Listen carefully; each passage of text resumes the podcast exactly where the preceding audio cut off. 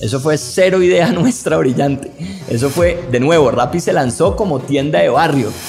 Y cuando se entregan a su vocación, fluyen. Et ne se comparant avec personne, on devient irréprochable. Y más recientemente una transformación cognitiva. Brutalmente informado de lo que te apasiona. Es una actitud frente a la vida. Yo soy lo que yo creo que tú piensas que yo soy.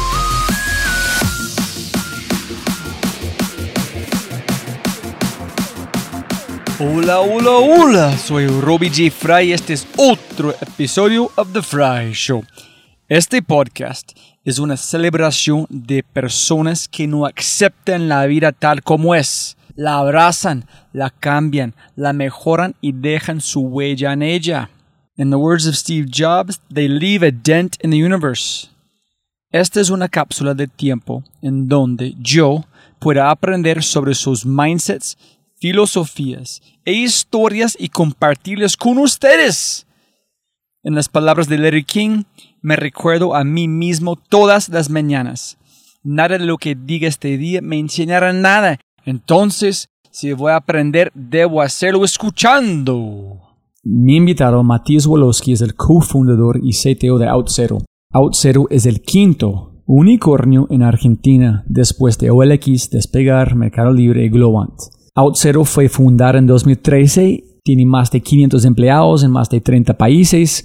Antes de COVID, eh, casi el 60% de ellos están trabajando de manera remota. Entonces me imagino casi todos en este momento, pero no estoy seguro. Pero cuando se habla de unicornios y personas que hacen lo imposible, como muchos de mis invitados, me acuerdo de uno de los mejores consejos que escuché en una entrevista de Austin Kleon. Austin Kleon, para la gente que no saben, es un autor que tiene muchos libros. Uno más conocido es, se llama Roba como un artista, el diario. Es un libro espectacular. Pero escuché en una entrevista que él menciona que la mayoría de las personas, incluido yo, tienen una fascinación obscena con las personas como Elon Musk, Steve Jobs, o gente como Matías, eh, Marcos, Hernán, Giver, gente detrás de los unicornios. Es algo como un imán con gente este estilo, ¿no?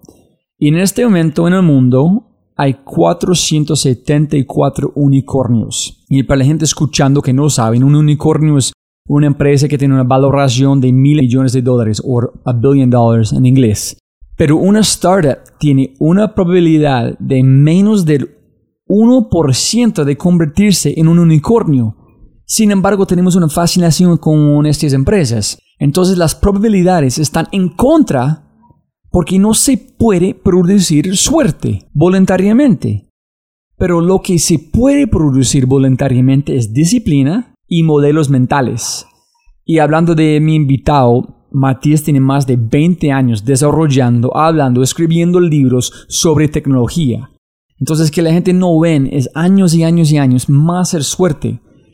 Pero algo demasiado importante es comprender los modelos mentales y la dedicación de las personas detrás de estos unicornios le permite ver el mundo a través de sus ojos y por un breve momento en tiempo ponerse en el lugar de los gigantes.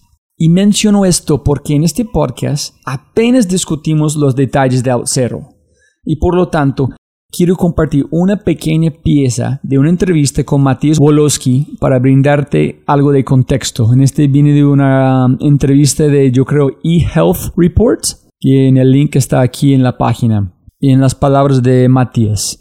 Empezamos hace siete años y fue en un momento justo porque a partir de ciertos eventos la ciberseguridad empezaba a ser un tema. Entonces, decidimos enfocarnos en un área en particular, la de la autenticación, ya que uno de los problemas más comunes era, y sigue siendo, que un hacker logre extraer una lista de usuarios y passwords de sitios que no tuvieron el recaudo de protegerlos de forma correcta. Y entre 2008 y 2009 estaba cambiando el mundo apareció la nube, entre otras cosas, y las empresas empezaron a tener problemas que nosotros empezamos a analizar. Pensamos en cómo proteger a los usuarios y al mismo tiempo en cómo hacer para que acceden a las cosas necesitaban. En 2010 escribimos un libro sobre esta problemática y después llegó OutZero. Hay mucho por hacer en el ámbito de la ciberseguridad y nosotros vemos esto día a día. End quote. En este podcast hablamos de Steve Jobs, el poder de la simplicidad, el diseño, el trabajo en Japón, viviendo en un mal motel en Seattle, Microsoft, decir no a millones de dólares y mucho más. Jóvenes, gran diseño, grandes historias, música espectacular, películas alucinantes, arquitectura deliciosa y liderazgo impecable. Existen en el mundo más allá de las palabras. No hay formas de describir estas cosas para hacerles justicia. Viven fuera del pensamiento racional y habitan lo visceral y lo efímero. Este podcast es una combinación de palabras y sonidos que proporcionan información, como normal, ¿no? Sin embargo, la magia de este podcast y muchos de mis podcasts están en la simplicidad. Lo sientes. Y ese es el valor real. Si es la primera vez que escuchas el podcast, bienvenido y muchas gracias. Espero que aproveches esta oportunidad de inscribirte al podcast en Spotify, Apple, Amazon, Google o tu player favorito. No olvides, si este podcast te parece espectacular, hay otras cosas espectaculares que puedes encontrar en thefryshow.com. The newsletter, convertirse en un miembro de The Fry Show y obviamente si quieres acceder a los libros, podcasts, personas y lo demás que mencionamos en cada episodio, puedes encontrar todo en thefryshow.com.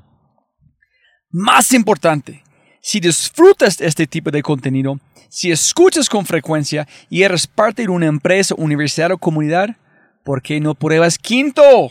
Cambiamos mindsets de tu talento con microaudios a través de WhatsApp.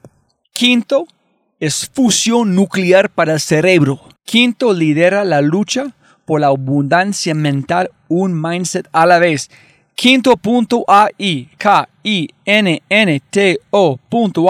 quinto.ai. Gracias. Con ese dicho, arrancamos con el show.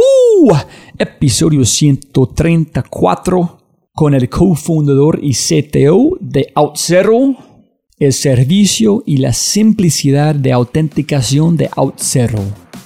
Con el brillante y impecable Matías Woloski.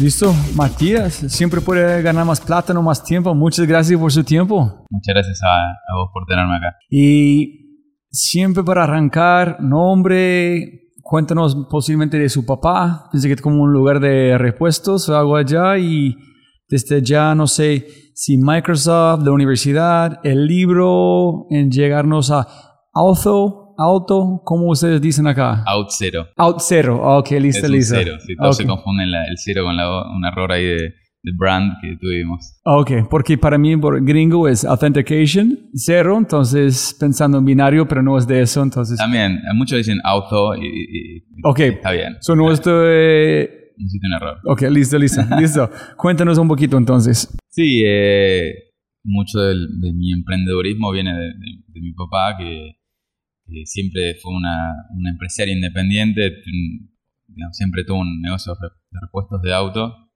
y, y siempre vi esa, esa forma, digamos, de seguir haciendo cosas todos los días, estar este, pensando en cómo, cómo generar algo nuevo. Y, y bueno, eso hoy en día se transformó en lo que hoy es OutZero. Antes de OutZero hice otra empresa de consultoría que, también creció y tuve ocho años ahí en un momento decidí irme eh, a- para, para emprender OutZero.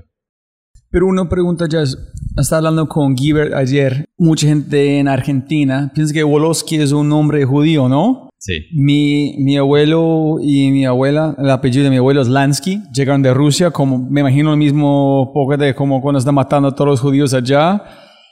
Y algo que estamos pensando hablando con Giver fue, cuando tú llegas de otro país, la única forma para trabajar es inventar algo, porque nadie va a contratar a alguien que no habla su idioma, que no es de su país. Y Giver dijo igual, que a ver su papá sacando cosas que fue de él en su abuelo, este fue muy pegado en su visión para hacer su propio. Entonces, Sí, me pasó eh, algo muy similar. Mis abuelos vinieron de Polonia y Rusia este, en los años 30 sin nada. Eh, Igual. Y, y, sí, tuvieron que rebuscarse para, para generar algo. Mi, mi, abuelo tenía un taller textil, este, mi otro abuelo un taller de marroquinería. Y bueno, le fue como le fue. Tampoco no generaron ninguna fortuna ninguno de los dos, pero, pero pudieron vivir de, de, lo que ellos propios generaron. Y, y, mi papá creo que también mamó eso y creo que también llega, llega a nosotros también. Mi hermano es músico, es independiente también y podemos lograr esa independencia también de poder trabajar en lo que nos guste, nos apasiona. Es, es muy interesante como pensar que es, no es necesariamente la plata que los niños ven, es solamente levantarse para algo que no es responsable a alguien más, solamente para uno en su familia. En ese es suficiente para ser un emprendedor en luchar por algo. Sí, sí yo creo que el, el, el emprendedor tiene algo, digamos, adentro que, no le permite quedarse en el status quo, digamos, ¿no? Eh, hay como unas hormiguitas en, ahí adentro que, hacen que estés todo el tiempo pensando en, o por lo menos esto me pasa a mí, ¿no? De cómo resuelvo un problema y, estando atento a todos los, todos los problemas cotidianos de la vida y pensando, esto podría ser mejor si fuera así, ¿no? Y, este, a mí pues, personalmente me mueve mucho eso y también soy un ingeniero, digamos, de, recibido en, la UBA, en la, Universidad Pública de, Argentina y, y, digamos, creo que el ingeniero todavía tiene más eso, ¿no? De, bueno, hay que resolver un problema, ¿no? Y, creo que es una de las formas más... Ayer había hace una charla en, una charla en, un coworking y esto, esto es una pregunta que surgió, ¿no? De, bueno, ¿cómo emprendo y qué hago, digamos, ¿no? Uno puede meterse en el mundo B2C, que es como un deporte, eh, digamos, muy diferente a lo que sería el, mundo B2B. Eh, porque en el mundo B2B generalmente estás resolviendo un problema a una empresa. Eh, y es mucho más fácil de tangibilizar eso. ¿no? para una empresa está dispuesto a pagar porque le resuelvas un problema que es claro para la empresa. Sin embargo, en el mundo B2C está resolviendo también seguramente un problema para individuos pero es un camino mucho más largo. Pero yo creo que en el core, digamos, del emprendedor está eso, es, obsesionarte, obsesionarte con resolver un problema de una manera que, una, con una solución que no, no se vio antes o que no se hizo antes, ¿no? Justo en este momento estoy pensando por qué mi padre fue psicólogo y hizo su propio cosas, su propia empresa. Yo nunca he pensado que posiblemente yo hago que yo hago porque inspirado en él. Pero yo no sé si es los emprendedores se nacen o se hacen. No sé cuántos de mis emprendedores, sus padres fue día a día trabajando y cuántos no, porque es muy común que es para vos no sé, ir a como el banco, trabajar con corbata todos los días. Es, ¿Tú puedes imaginarlo? No. Sí, es imposible. imposible. Sí, es, es, que yo, es que no es que tú, la gente ve en dos mundos distintos, solamente el otro mundo no existe. Sí. Sí, sí, también creo que eso se, de nuevo se, se mama en, la casa de uno, digamos. A mi papá nunca lo vi yendo, teniendo que irse de la casa a las a tal hora exactamente, ya vestido con traje y corbata y, volviendo exactamente a la hora que tiene que volver, el horario de oficina, digamos, ¿no? Eh, y, eso creo que uno lo, inconscientemente lo, lo, toma, ¿no? Y decís, ok, yo veo que mi papá es como que tiene su propia vida de alguna manera. Y se armó su propio su, propia historia, ¿no? Y, creo que eso, ese, marco, ese modelo es muy fuerte para, para los hijos, ¿no? Sí, qué pena para seguir a este camino, este segue. Pero es que mi padre una vez como fue echado de una empresa porque su mejor amigo, donde ellos trabajaban, dijo, no, Robbie hizo esto o algo allá en este para mí es algo que me pegó de lealtad, de ser tan fiel con mis socios, con mis amigos, que cualquier cosa perdimos juntos o ganamos juntos. Entonces, gracias a un fracaso, que no un fracaso, porque mi papi arrancó su propia empresa. Claro. Pero es, esas cosas yo nunca he pensado hasta aquí, que nunca he hablado con mi papá sobre esas cosas, pero posiblemente sí. Y yo tampoco, la verdad es que es como son esas cosas que, que son implícitas en la familia y, no sé si uno se detiene a, pensar, ah, por eso esto es así, digamos, ¿no? Y, quizás más en retrospectiva, haciendo este tipo de cosas como podcasts o charlas, que te hacen la pregunta y decís, sí, tiene que ver con esto, obviamente que tiene que ver con eso. El espíritu ese de, salirse de, lo normal, creo que es difícil de aprenderlo. O sea, uno lo, tiene, lo mama, digamos, ¿no? Y, algunos lo pueden aprender también y es, es muy valorable también.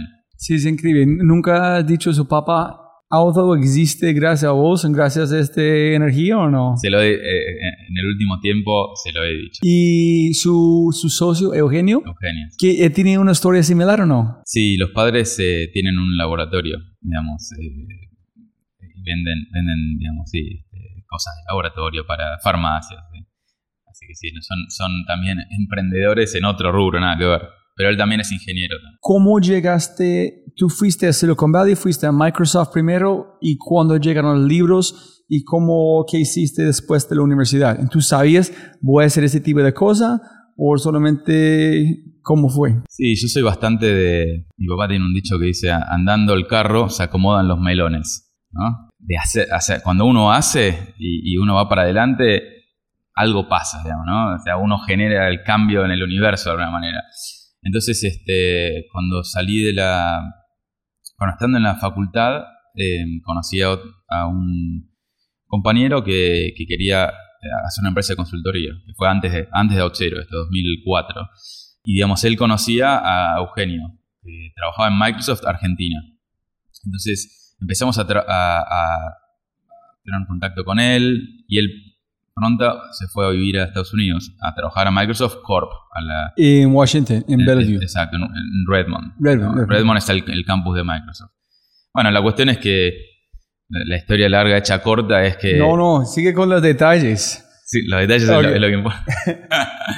Eh, bueno, la cuestión es que eh, fuimos realmente a, El único contacto que teníamos en Microsoft era Eugenio, allá, con, con este compañero de la facultad. Fuimos a a tratar de conseguir un negocio, digamos, como programadores, decir, bueno, mira, nosotros podemos ayudarte a, hacer lo que tengas que hacer vos. En, un grupo dentro de Microsoft que hacía, este, digamos, las buenas prácticas para las empresas de cómo usar .NET, el lenguaje de Microsoft. ¿Y, ¿Y por qué allá no en Apple?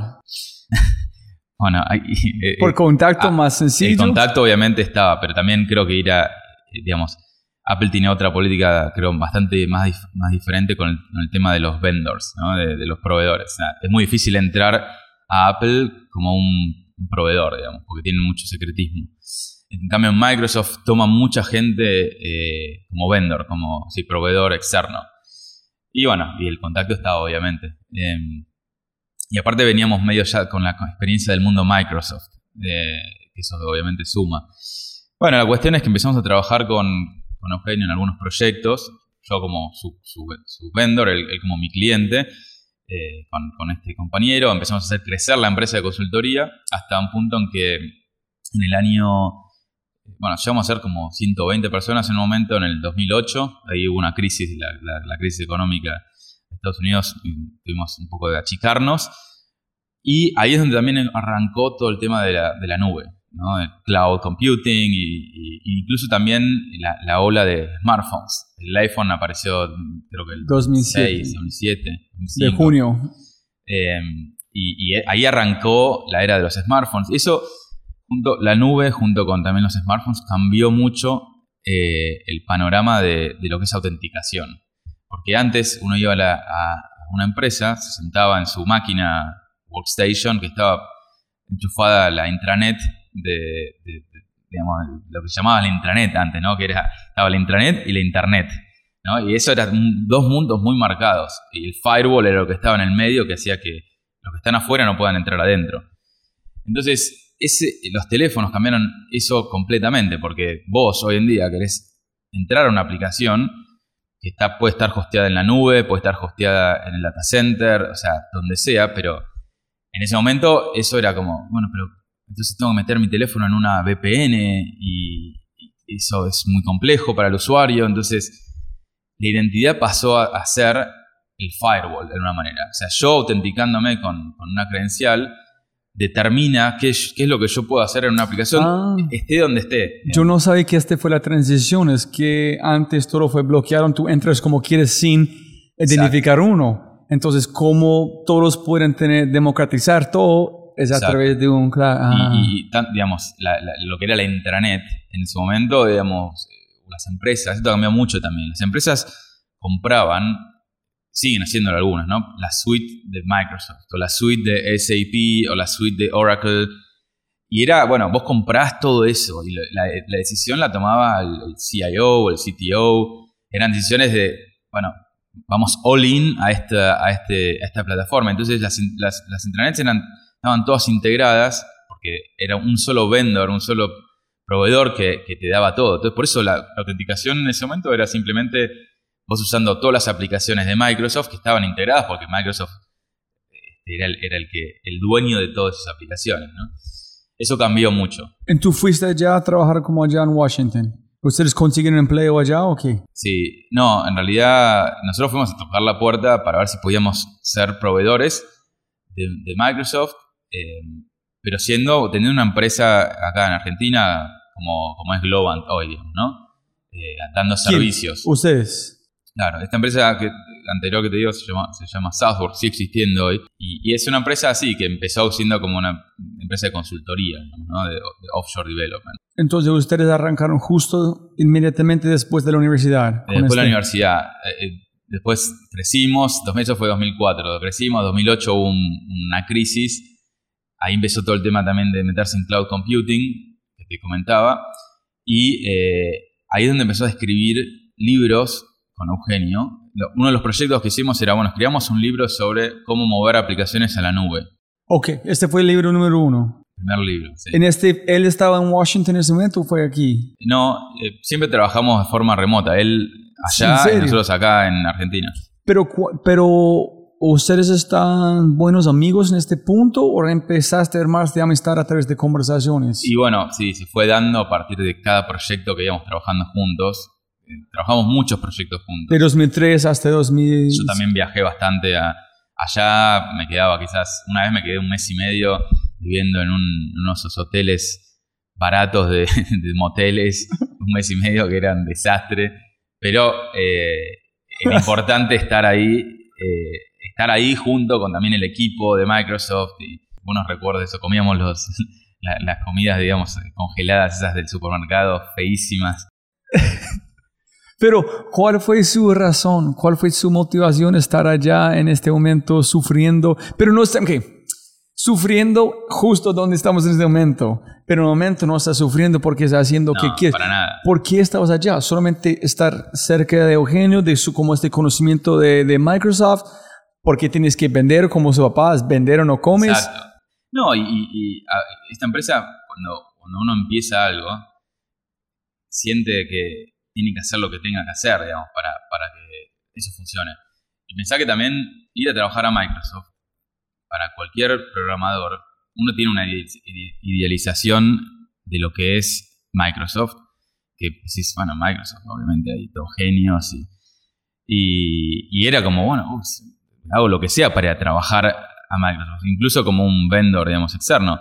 Eh, obviamente después pasa de que lo que vos pensás es, es diferente a lo que la idealización que uno tiene, ¿no? Que no son todos genios, son gente como uno y uno está casi a la misma altura que puede estar cualquier empleado de Microsoft. Es una realización que tuve en ese momento de decir, bueno, creo que, digamos, estoy a la altura de poder hacer esto. Entonces, uno a veces estando desde afuera, en, en otro país, ¿no? Es como que somos un tercer mundo, estamos en otra, ¿no? Pero no es así. Ese es, ese es igual como he escuchado miles de veces en Colombia por gente que tiene experiencia afuera. Es, la única diferencia en Colombia y allá es, es, es actitud. La actitud como es igual. Pero la actitud en Colombia, otro vas, ah, soy colombiano, ellos son gringos, etcétera, bla, bla, bla. Pero cuando es, son mejores Tal cual. o como iguales, no es... Sí, talento hay- es talento. Y hay una. Y, y- y- sí, no solo es talento, sino también la actitud, ¿no? De- la- y las ganas. Que uno, eso es como que está en el tercer mundo, parece, y, como que siempre va a hacer más esfuerzo. Y, se nota eso después en los equipos. Cuando vos tenés un equipo donde hay eh, de gente de Estados Unidos y de Latinoamérica, se nota el esfuerzo que pone eh, el latinoamericano porque quiere estar a la altura o más, porque se da cuenta que puede hacer incluso más de lo que, lo que uno idealiza que es el, el, americano, ¿no?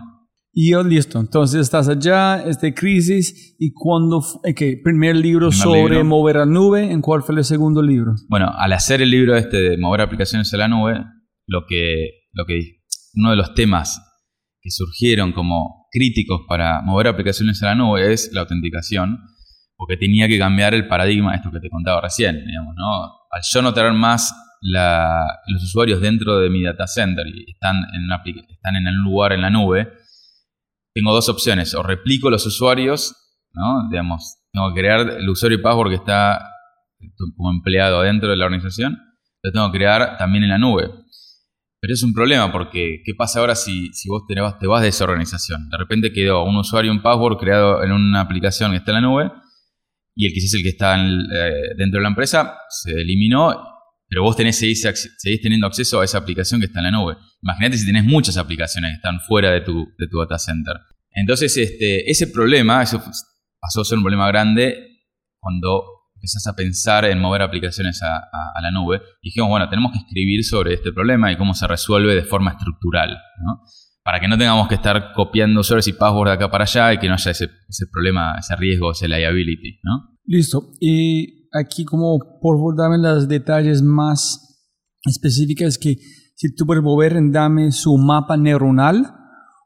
¿Estás viéndolo en su imaginación de la parte de código de la parte de como eh, UX y por qué escribir fue una forma para vos y Eugenio de sacar de su mente que es por qué tanto esfuerzo en escribir y no solamente hacer las conexiones de llegar hasta allá. Sí, está buena la, pregunta. Creo que esto era un cambio, digamos, de arquitectura de alguna manera. O sea, es como que decís, bueno, tengo que construir un, edificio, pero, lo, pero terreno es diferente al que, el, que tengo que construir siempre, digamos, lo que venía construyendo, ¿no? Quizás este, tengo que construirlo para que sea soporte terremotos. Bueno, tenés que cambiar la forma en que, en que quizás estructuras los pilares o lo que sea, pero hay un cambio de paradigma.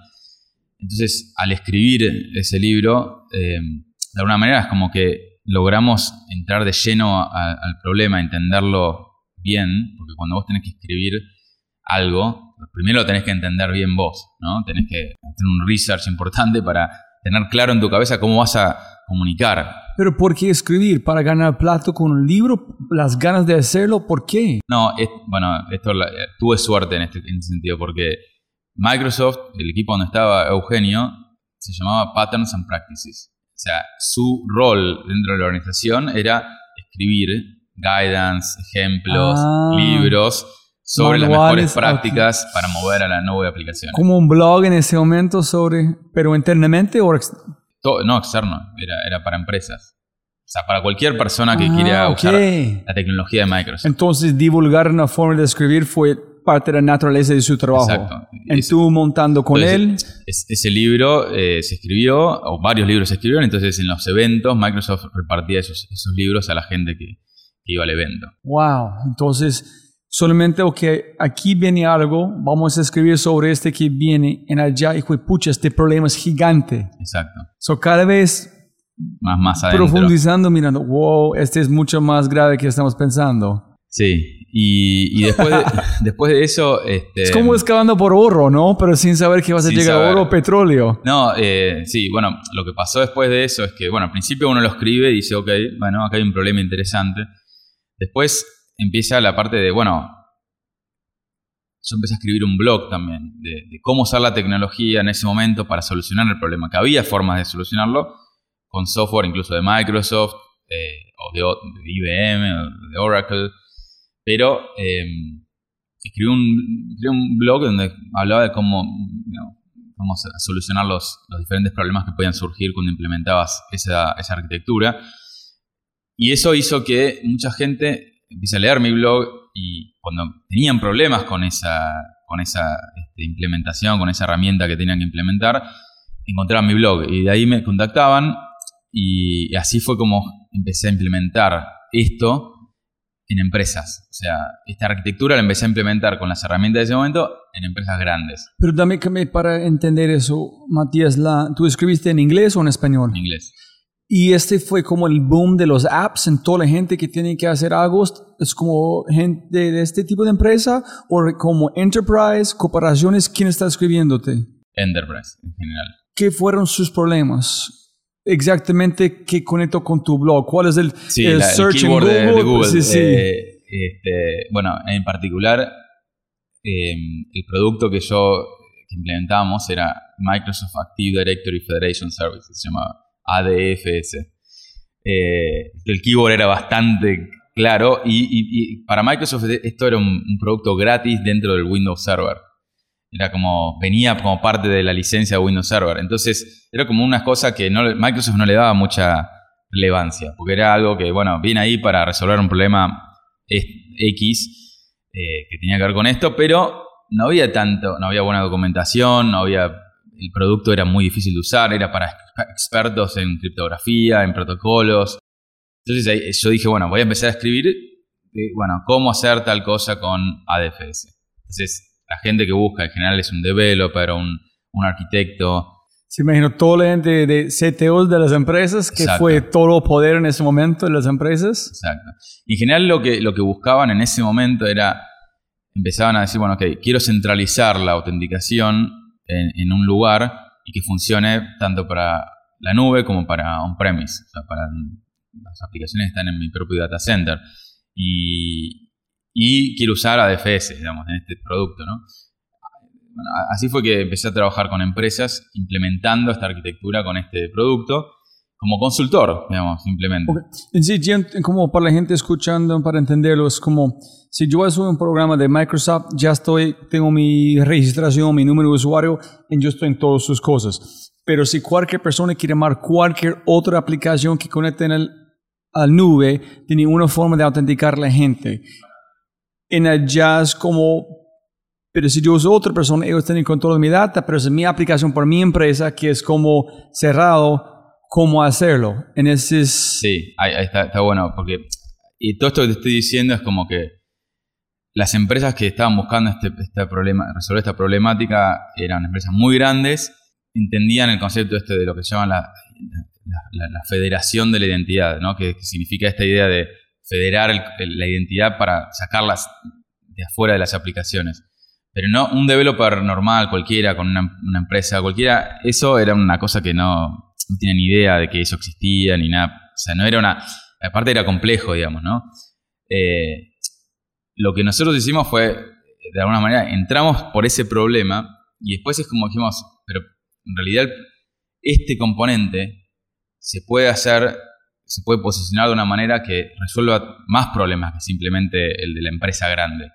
Que le resuelve también el problema al developer que está empezando su, su startup y necesita el componente este de autenticación y que no lo tiene, para que no lo tenga que hacer. ¿no? Pero estamos hablando de, de backend a frontend todavía o De, como de- de todo, digamos, de cualquier aplicación na- nativa, frontend, backend, React, Node. En ese es donde quiero llevar la conversación. Se parece en un sentido como que Andreessen hizo para con Netscape. Solamente puso un user interface en todo en, en, en el internet, en internet porque alguien puede actualmente usarlo. En antes es menos de una persona armando código, gastar todo el tiempo en la parte de seguridad. Exacto. Solamente usan su plataforma es como un WYSIWYG, puede ser como Sí. muy bruto en este, pero Sí. Que ellos no tienen que gastar el tiempo para armar este para cualquier aplicación de la empresa o Sí. No, este, es, tal cual así, digamos. O sea, lo que le faltaba, quizás había un, el producto este resolvía la problemática. Lo que pasa es que le faltaba un montón de user experience arriba o developer experience arriba para que un developer cualquiera que no tiene ni idea de autenticación, de criptografía, de protocolos, pueda implementarlo. Entonces, me, estoy adelantando un poco en la historia. O sea, es- esto, o sea, como sigue cronológicamente, es que implementamos estas soluciones en, empresas. Ahí yo me di cuenta de que el problema se podía resolver de una forma un poco más sencilla de lo que era. Y me, decidí ir, de ir- me decidí irme de la empresa que había arrancado inicialmente de consultoría. pero tú dijiste a sus socios yo veo esta idea me voy para hacer este en voy a dejar esta empresa aquí con ustedes, ustedes pueden comprar mis acciones, etcétera. ¿Cómo fue la...? No, fue, bueno, eso fue parte de la, de la cosa. Que yo no tenía, yo arranqué la empresa junto con esta otra persona, pero no tenía equity en la empresa, no tenía acciones. Entonces, eh, era un empleado, el primer empleado de alguna manera. ¿De su propia empresa? Y, lo sentía como mío, obviamente, porque yo lo empezaba, pero, bueno, no sé, fue un error eso, no, no, no haberme dado equity, porque yo ahí en ese momento dije, bueno, la realidad es que si bien yo armé todo esto y soy parte de esto y me siento el owner de una manera, eso, eh, eso pasa en mi cabeza, realmente en los papeles no. Entonces dije, bueno, no, no, hay nada que me ate realmente a esto más que sentir que yo lo armé, pero ya eran ocho años hacía que ya estaba en, este, en esta empresa y dije, bueno, quizás es tiempo ahora de probar otra cosa. ¿Pero vendiste algo antes o solamente viste? ¿Y cuál fue la, la chispa en su mente? Dice, ok, aquí es algo, fue el amor como un ingeniero de este problema tan como jugosa, jugoso, fue la posibilidad del futuro con su exponencial con este, ¿cuál fue la razón de decir, me voy a hacer? La chispa creo que fue haber implementado esto en empresas y ver cuánto, ellos, cuánto estas empresas pagaban por resolver el problema este.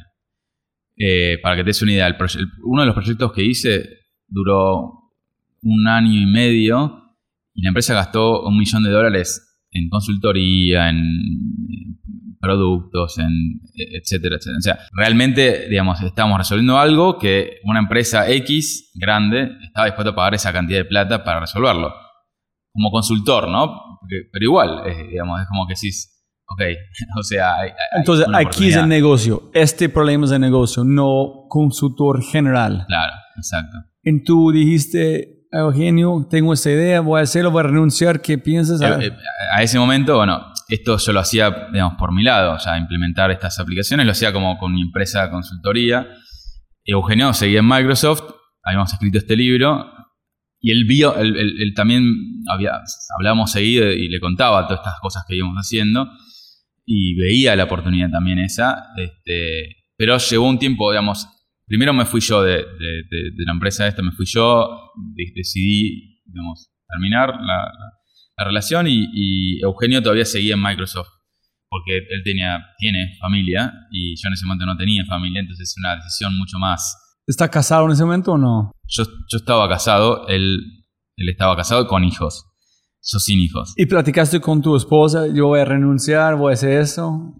Sí, y, y sí, me apoyó en ese momento, me apoyó eh, y la realidad es que, eh, digamos, una de las cosas que siempre pensé, pensé yo cuando arrancar un proyecto así es que nosotros tenemos la suerte de estar en una industria de que en cualquier momento puedes conseguir trabajo de nuevo. Entonces, no, el riesgo es más psicológico que, real, digamos. es como que vos decís, bueno, voy a hacer el salto y abajo está hay una, hay como la red, viste, de los circos que está ahí, que te cae, bueno, te caes, nada más. sufrís el vértigo, pero nada más. Este, así que nada, decidí, decidí saltar y decir, voy a probar, este, porque de última a conseguir otro trabajo. Pero a la gente no le gusta cambio, específicamente si la gente está conectada a su cambio. A mí me costó mucho irme de, de esta empresa. Pensá que la sentía como mía. Y estuve un año digamos, de terapia, de, psicólogo, para decir, ok, esto no es mío, primero, ¿no? O sea, si bien lo, lo, construí, lo ayudé a construir, no es mío. Eh, y por otro lado decir, bueno, ¿qué pierdo, no? ese, ese switch del que voy a perder, eh, aún estando muy cómodo en el lugar, eh, es un switch que cuesta mucho hacerlo solo, creo, ¿no? Tenés que tener alguna contención o de tu familia, de un psicólogo o alguien que te, que te ayude a hablarlo para afuera eso, ¿no? Ajá. Sí, la gente, yo siempre digo que la, no hay, para mí no, yo, yo no sé como vos personalmente, pero yo no creo en balance. Es que como cuando tú haces algo como que tú hiciste, es necesito un, alguien que es el balance para vos emocional, para que tú no puedes balancar todo, entonces alguien más puede en su balance, pero solo es, casi imposible. Es muy difícil, es muy difícil. Entonces, un año... Un año de luto, digamos, de, de esta idea. De, de, decir, bueno, ok, me voy y, al mismo tiempo decir, bueno, a ver, cómo sería esta idea, digamos, ¿no? Eh, ¿Qué es lo que haría, digamos? Y, y, bueno, mayo de 2012, o sea, ocho años después de, haber eh, empezado esta, este otro emprendimiento, me decido, me decido ir y empiezo a hacer un MVP de este, resolviendo este mismo problema, pero con una, una UX mucho más simple, ¿no? De nuevo, para que sea más approachable para el developer, ¿no? Un ingeniero, cuando está pensando en este tipo de problema, ¿piensan en código o piensan en la, en la consecuencia del código, en después hacer código? ¿Cómo es para ustedes? Como un músico, piensan en la, en la, forma, estructura o, lo que escuchar la persona. está buenísimo eso. Eh, yo creo que muchos de los ingenieros piensan en el código y es un problema eso. O, más, bien, ¿no? Eh, para uno emprender, el código es solo una parte, digamos, de, la solución. Hoy en día creo que la innovación pasa mucho por la experiencia que, vos vas a brindar. Entonces, porque ya código hay mucho escrito, digamos, ¿no? Eh, puedo agarrar un proyecto open source, incluso hay un montón de proyectos open source que resuelven lo mismo que resuelve Auth0, y sin embargo, no, no tiene la misma este, adopción que tiene Auth0. ¿Y por qué es eso? Bueno, porque la, experiencia del developer que lo va a usar, que va a tener que implementarlo, no es la misma que si vos vas a, un website, dices sign up, clic, clic, y ya tengo mi, aplicación integrada. O sea, esa experiencia, que no estoy hablando de una experiencia del developer, ni siquiera es una experiencia para un, usuario final, como podría ser alguien que usa la aplicación de Uber, ¿no? Pero yo creo que el concepto de la experiencia de usuario aplica a cualquier cosa. Súper, entonces tú estás con su MVP pensando en el UX. Sí, 100%. ¿Y la interfase también? Sí. Ok. ¿Eugenio está con vos en este momento o no? Eugenio eh, se fue de Microsoft en febrero del 2013, o sea, unos 6, 7 meses después, pero ya empezamos a como a trabajar juntos de una manera, él estando en Microsoft, yo estando solo. ¿Y vos solo haciendo código? Haciendo el MVP ese. Eh, lo bueno que tenía es que al, yo haber trabajado en esto, digamos, ya tenía alguna base de cosas, de, componentes open source que había hecho y, digamos, armar la solución me llevó poco tiempo. Ok, esa es una pregunta, no sé, yo quiero, como no tengo mucho, mucha experiencia, mucha oportunidad de hablar con ingenieros de este nivel, es, ¿qué es sexy? ¿Cuál es, por qué las ganas de trabajar en algo como eso? ¿Cuál es la cosa sexy o tan delicioso que vale la pena trabajar seis, ocho meses en algo de autenticación? ¿Qué estás pensando vos que es, oh, este es, un problema delicioso? ¿Cuál es la razón de hacer? Sí, yo creo que por un lado está la, la digamos, autenticación tiene una parte, digamos, lúdica en el sentido de que cuando hay criptografía de por medio, un token y el token está firmado y vamos, implementar esta arquitectura implica que tenés que entender algo de criptografía y la ah, criptografía es un problema, a, fin y al cabo es como una especie de puzzle, ¿no? De, como un obrero. De Binance, ah, ok, ya. Y, hacer que eso funcione en, en, diferentes plataformas también, porque cada plataforma, la parte de criptografía se implementa diferente, entonces estás resolviendo también una parte de ahí de, experiencia, de integración, que es importante. Y, que a mí particularmente es como una de las cosas que me, siempre me, me, me me, gustó hacer es resolver problemas, o sea, resolver problemas chiquitos, grandes, de cualquier tamaño. Y esto tenía como esa, esa cosa de, bueno, estoy resolviendo un problema, estoy haciendo más fácil algo, ¿no? O sea, incluso si lo pensás a nivel de algo como Uber la experiencia de tomar un taxi ya existía. existía. Lo único que hizo Uber es simplificarla. Y parece algo tan obvio en retrospectiva, pero tan difícil de hacer también. Y simplificar una experiencia, incluso para el developer, tiene un montón de valor. Y eso es lo que a veces, cuando uno piensa en la innovación y dice, piensa en el moonshot, en el, bueno, tengo que inventar eh, como hace Elon Musk, ¿viste? El, el Cybertruck, tengo que inventar el, Brutal. El, el, SpaceX, ¿no? Y hay mucha innovación por hacer que simplemente se trata de agarrar una experiencia que está un poco rota y hacerla mucho más, más fácil, rápido, todo, todo lo que es, salió del último, momento, del último tiempo.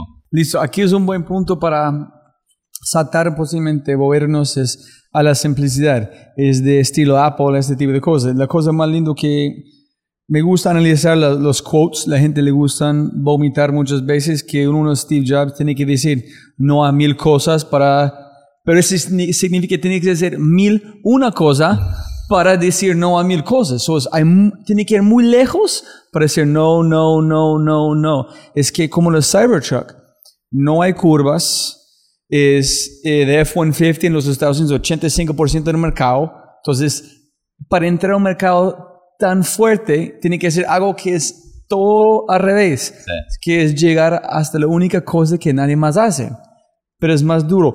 ¿En dónde me voy con esto? Es, yo llegué a vos no porque unicornio, etcétera, cuando yo estoy investigando todos los emprendedores de Endeavor, todavía la conexión con ustedes no han hecho clic, pero su sitio web fue tan limpio.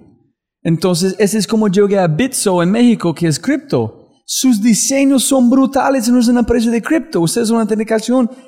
El sitio es tan elegante. Tal cual. ¿Por qué? Y mira su logo, el diseño. ¿Cómo una empresa puede poner tanta fuerza en diseño? Sí, sí, tal cual. Es, eh, eh, por eso digo como que siempre, yo por lo menos siempre tuve claro que el, el de hecho, el primer tagline de, de, nuestro sitio web ahora cambió, pero el primer tagline era Identity Made Simple for Developers ese era el, valor, el valor era eso, digamos. Lo único que estoy haciendo es hacerte lo más simple. Em, y, la simplicidad no es, o sea, no es decirlo solamente, obviamente, ¿no? Eh, eh, digamos, la simplicidad lo tenés que, la tenés que sentir cuando usas el producto, ¿no? Y eso implica que desde el momento que entras al sitio web es, ok, esto es simple, lo, lo tenés que sentir. Yo no sé si la gente es consciente de eso, pero creo que hay algo ahí, ¿no? No, nunca he escuchado este sobre sentir, la parte de cómo hay un libro espectacular que se llama The Tao of Physics, y está hablando de cómo es eh, Tao, eh, budismo, etc. Y quantum physics es algo que es afuera de palabras para explicar. Puedes usar números y signos, pero en palabras es imposible, no, ya es el problema. En mucha gente piensa que con una experiencia racionalizarlo con palabras, pero no funciona. ¿Cómo te sientes usarlo? Y, eso es difícil porque también uno hoy en día es como es todo data driven y todo que también obviamente no, hay, que, hay, que, hay, que, tener un balance en eso, ¿no? Pero, pero creo que, como decís, es muy difícil de, explicarlo. Entonces, lo mejor que puedes hacer es contratar buenos diseñadores que logren hacer que la persona que está usando tu producto, está viendo tu sitio web, puedan llegar a, esa, hacer que esa persona sienta que, esto es simple. Es, es muy difícil, yo creo que es muy difícil de hacer. Incluso hoy te diría que nosotros no masterizamos eso. Eh, como, digamos, eh, a, lo largo que el, producto va creciendo, ¿no? se agregan más cosas. Y, pero es una lucha constante. Incluso tenemos un equipo, digamos, entero de que se llama Developer Experience. O sea, que lo único que se encarga es de asegurarse de que esa experiencia siga siendo, para el developer siga siendo muy buena, ¿no? Este, pero bueno, de nuevo, no es como que, eh, no sé de dónde salió eso, esa, no sé de dónde saqué eso tampoco yo, digamos, por qué, por qué dije esto tiene que ser así, digamos, ¿no? Quizás es un tema de, algo que uno mama de la, de la estética, de la de, esto de resolver problemas y simplificar. Siempre creo que tuve esa... También, ¿sabes qué? Lo que, volviendo un poco a retrospectiva, una de las cosas que ayuda mucho a, que está muy de la mano con la simplicidad, creo que es eh, la, vocación de servicio. Porque uno cuando, cuando tiene vocación de servicio, no todo el mundo tiene vocación de servicio. La vocación de servicio es que, es que yo quiero que vos, esté, vos te sientas servido, que te sientas cómodo, que te sientas que, estás pasando un buen momento, que, ¿no? creo que eso, no sé si lo mameo o qué, pero me parece que tiene mucho que ver con eso, que, cuando vos estás pensando, poniéndote en los zapatos de la otra persona y diciendo, ok, para que esta persona esté bien, esto es lo que hay que hacer. Es increíble que tú dijiste ser un ingeniero, porque yo tengo una teoría que la innovación es tan sencillo a servir. Servir humanidad, mejorar la vida de alguien más. Si tú haces esta innovación con su vecino, con su perro, con su abuela, millones de personas o dos personas. Es serio, entonces nunca escucharon una forma tan sencilla como de pensar en código, servir. La, empatía, digamos, ¿no? De, ponerse en los zapatos del otro. Y creo que eso también eh, lo mamé también en, la empresa anterior. Cuando vos haces consultoría, la consultoría tiene, es, un servicio, digamos. O sea, si vos no sos bueno dando un servicio y pensando qué es lo que el cliente está esperando recibir de vos, ponerte realmente en la...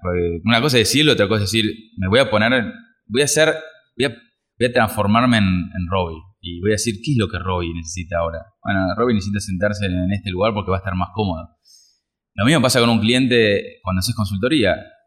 Ese cliente, por ejemplo, seguramente tiene un jefe al que le tiene que responder algo. Entonces nosotros lo que hacíamos en la empresa anterior era, todas las semanas le mandábamos, al final de la semana, todo un resumen de todo lo que hicimos en la semana con screenshots, con cosa que él lo pueda forwardear a, a su jefe o lo que sea y pueda quedar bien con, su gente, ¿no?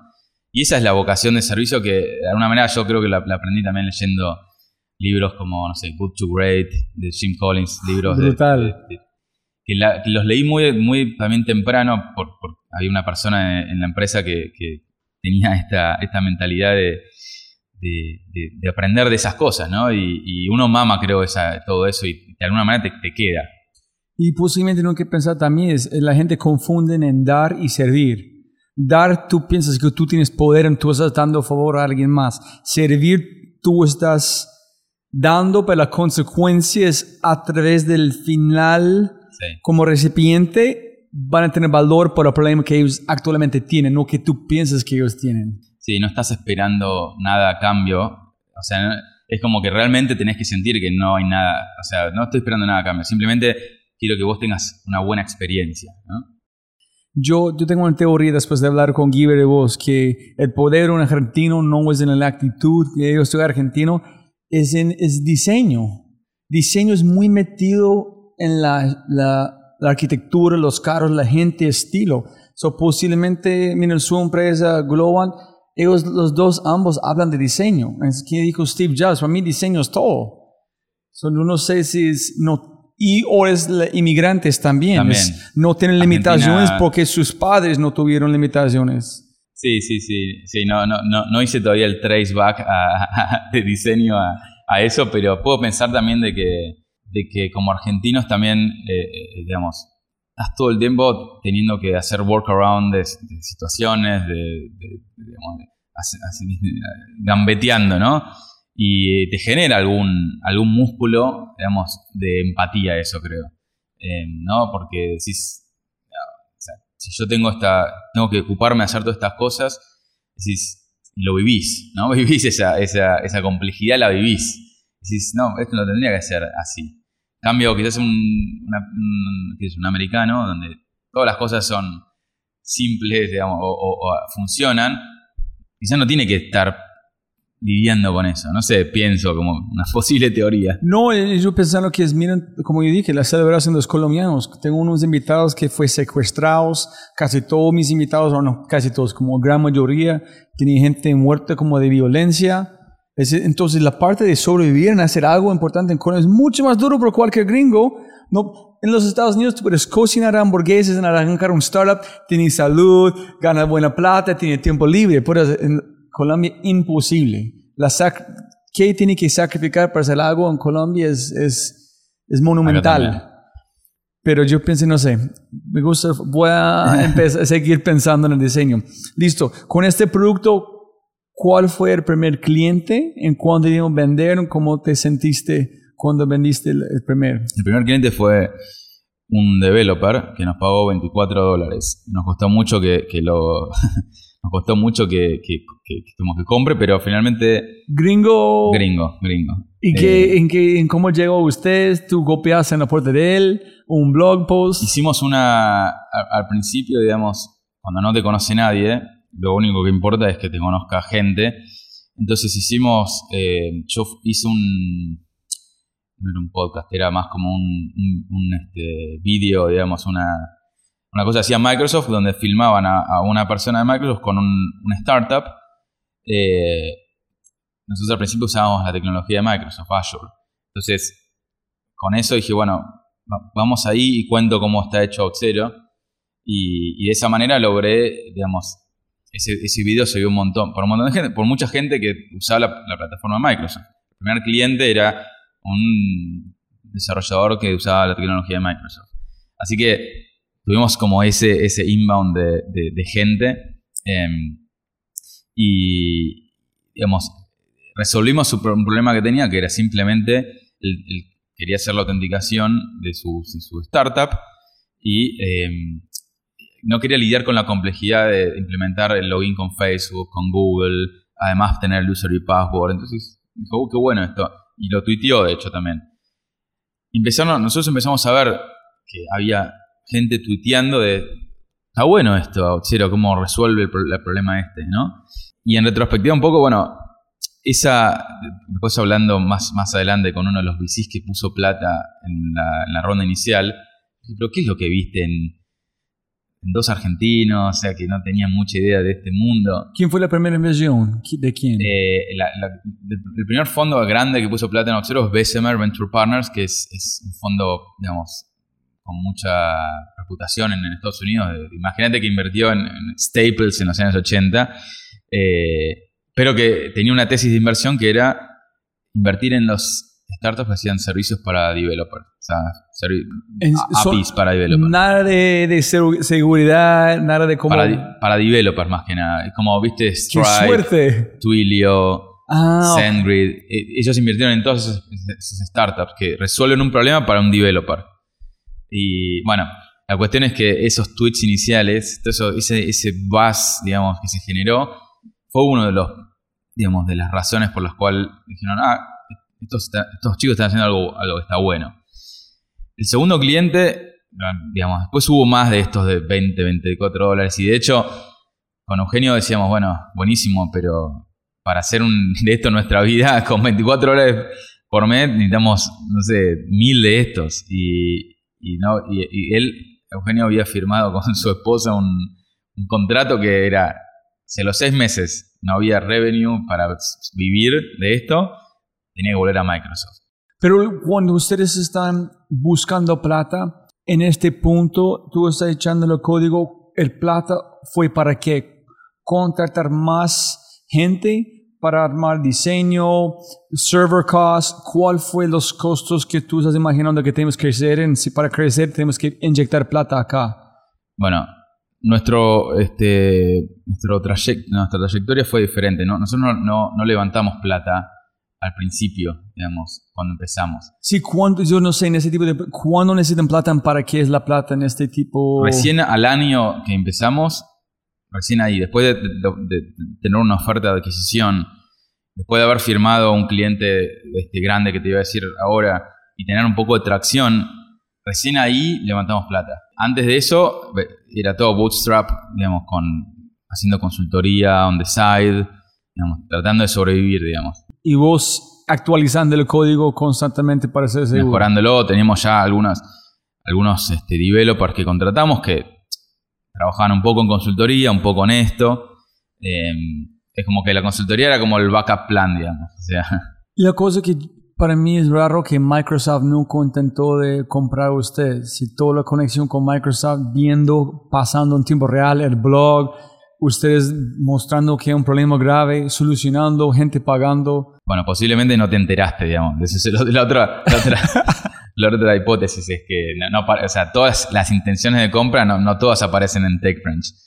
Eh, pero, pero obviamente uno, uno tiene, digamos, sobre todo al principio, cuando uno arranca, digamos, los primeros dos años, es donde más aparecen ofertas de, de adquisición. ¿En serio? Sí. En la gente, ¿en por qué ustedes dijeron no? ¿Vieron un futuro gigante? La, la ética de esas empresas, ustedes no fue la a propósito, soy como, no, es- no voy a vender, es mi empresa, no quiero venderlo todavía. No, mira, no te voy a decir que fue fácil tomar esa decisión. Cuando nos hicieron una oferta real, que decía tantos millones de dólares, tuvimos como dos meses, me acuerdo, finales de 2013, pensando qué hacer El primer año. el primer año. Ah, sí, que tú recibiste Series A ya en dos años, en con 2014, ¿no? 2014 es cuando, cuando Tan levantamos rápido, la- ok, la- la- ok, listo. Entonces, to- pensando en esta oferta, ¿en qué? Y, y- y- y dos meses pensando, bueno, si nosotros vendíamos en ese momento, pos- posiblemente podíamos vivir por los próximos 10 años tranquilos, hacer otro startup. ¿Cuántos empleados en este momento? Cinco, cinco personas. éramos. ¿En platicaste con ellos? Oye, esta empresa, o solamente vos y Eugenio? No, sin- soy Eugenio. Porque ¿Qué conversación? ¿Estás Era- esperando tener como un, teníamos año? todos los tener- días eh, en Skype conversations de, de- Un día era, bueno, dale, vamos, lo vendemos. El otro día era, no, pero Muy bipolar. muy bipolar. Pero- Porque eh, ¿Has pensado cuando arrancaste que iban a pasar tan rápido No. un año alguien tratando de adquirir? ni idea teníamos. Creo Holy que shit, el, el timing loco. nuestro fue, fue, fue, fue bastante importante. El timing de haber empezado a en ese momento. No había. eh, Es como que no había, había otra empresa que hacía algo similar, pero nosotros estábamos teniendo mucha más tracción ya con un MVP.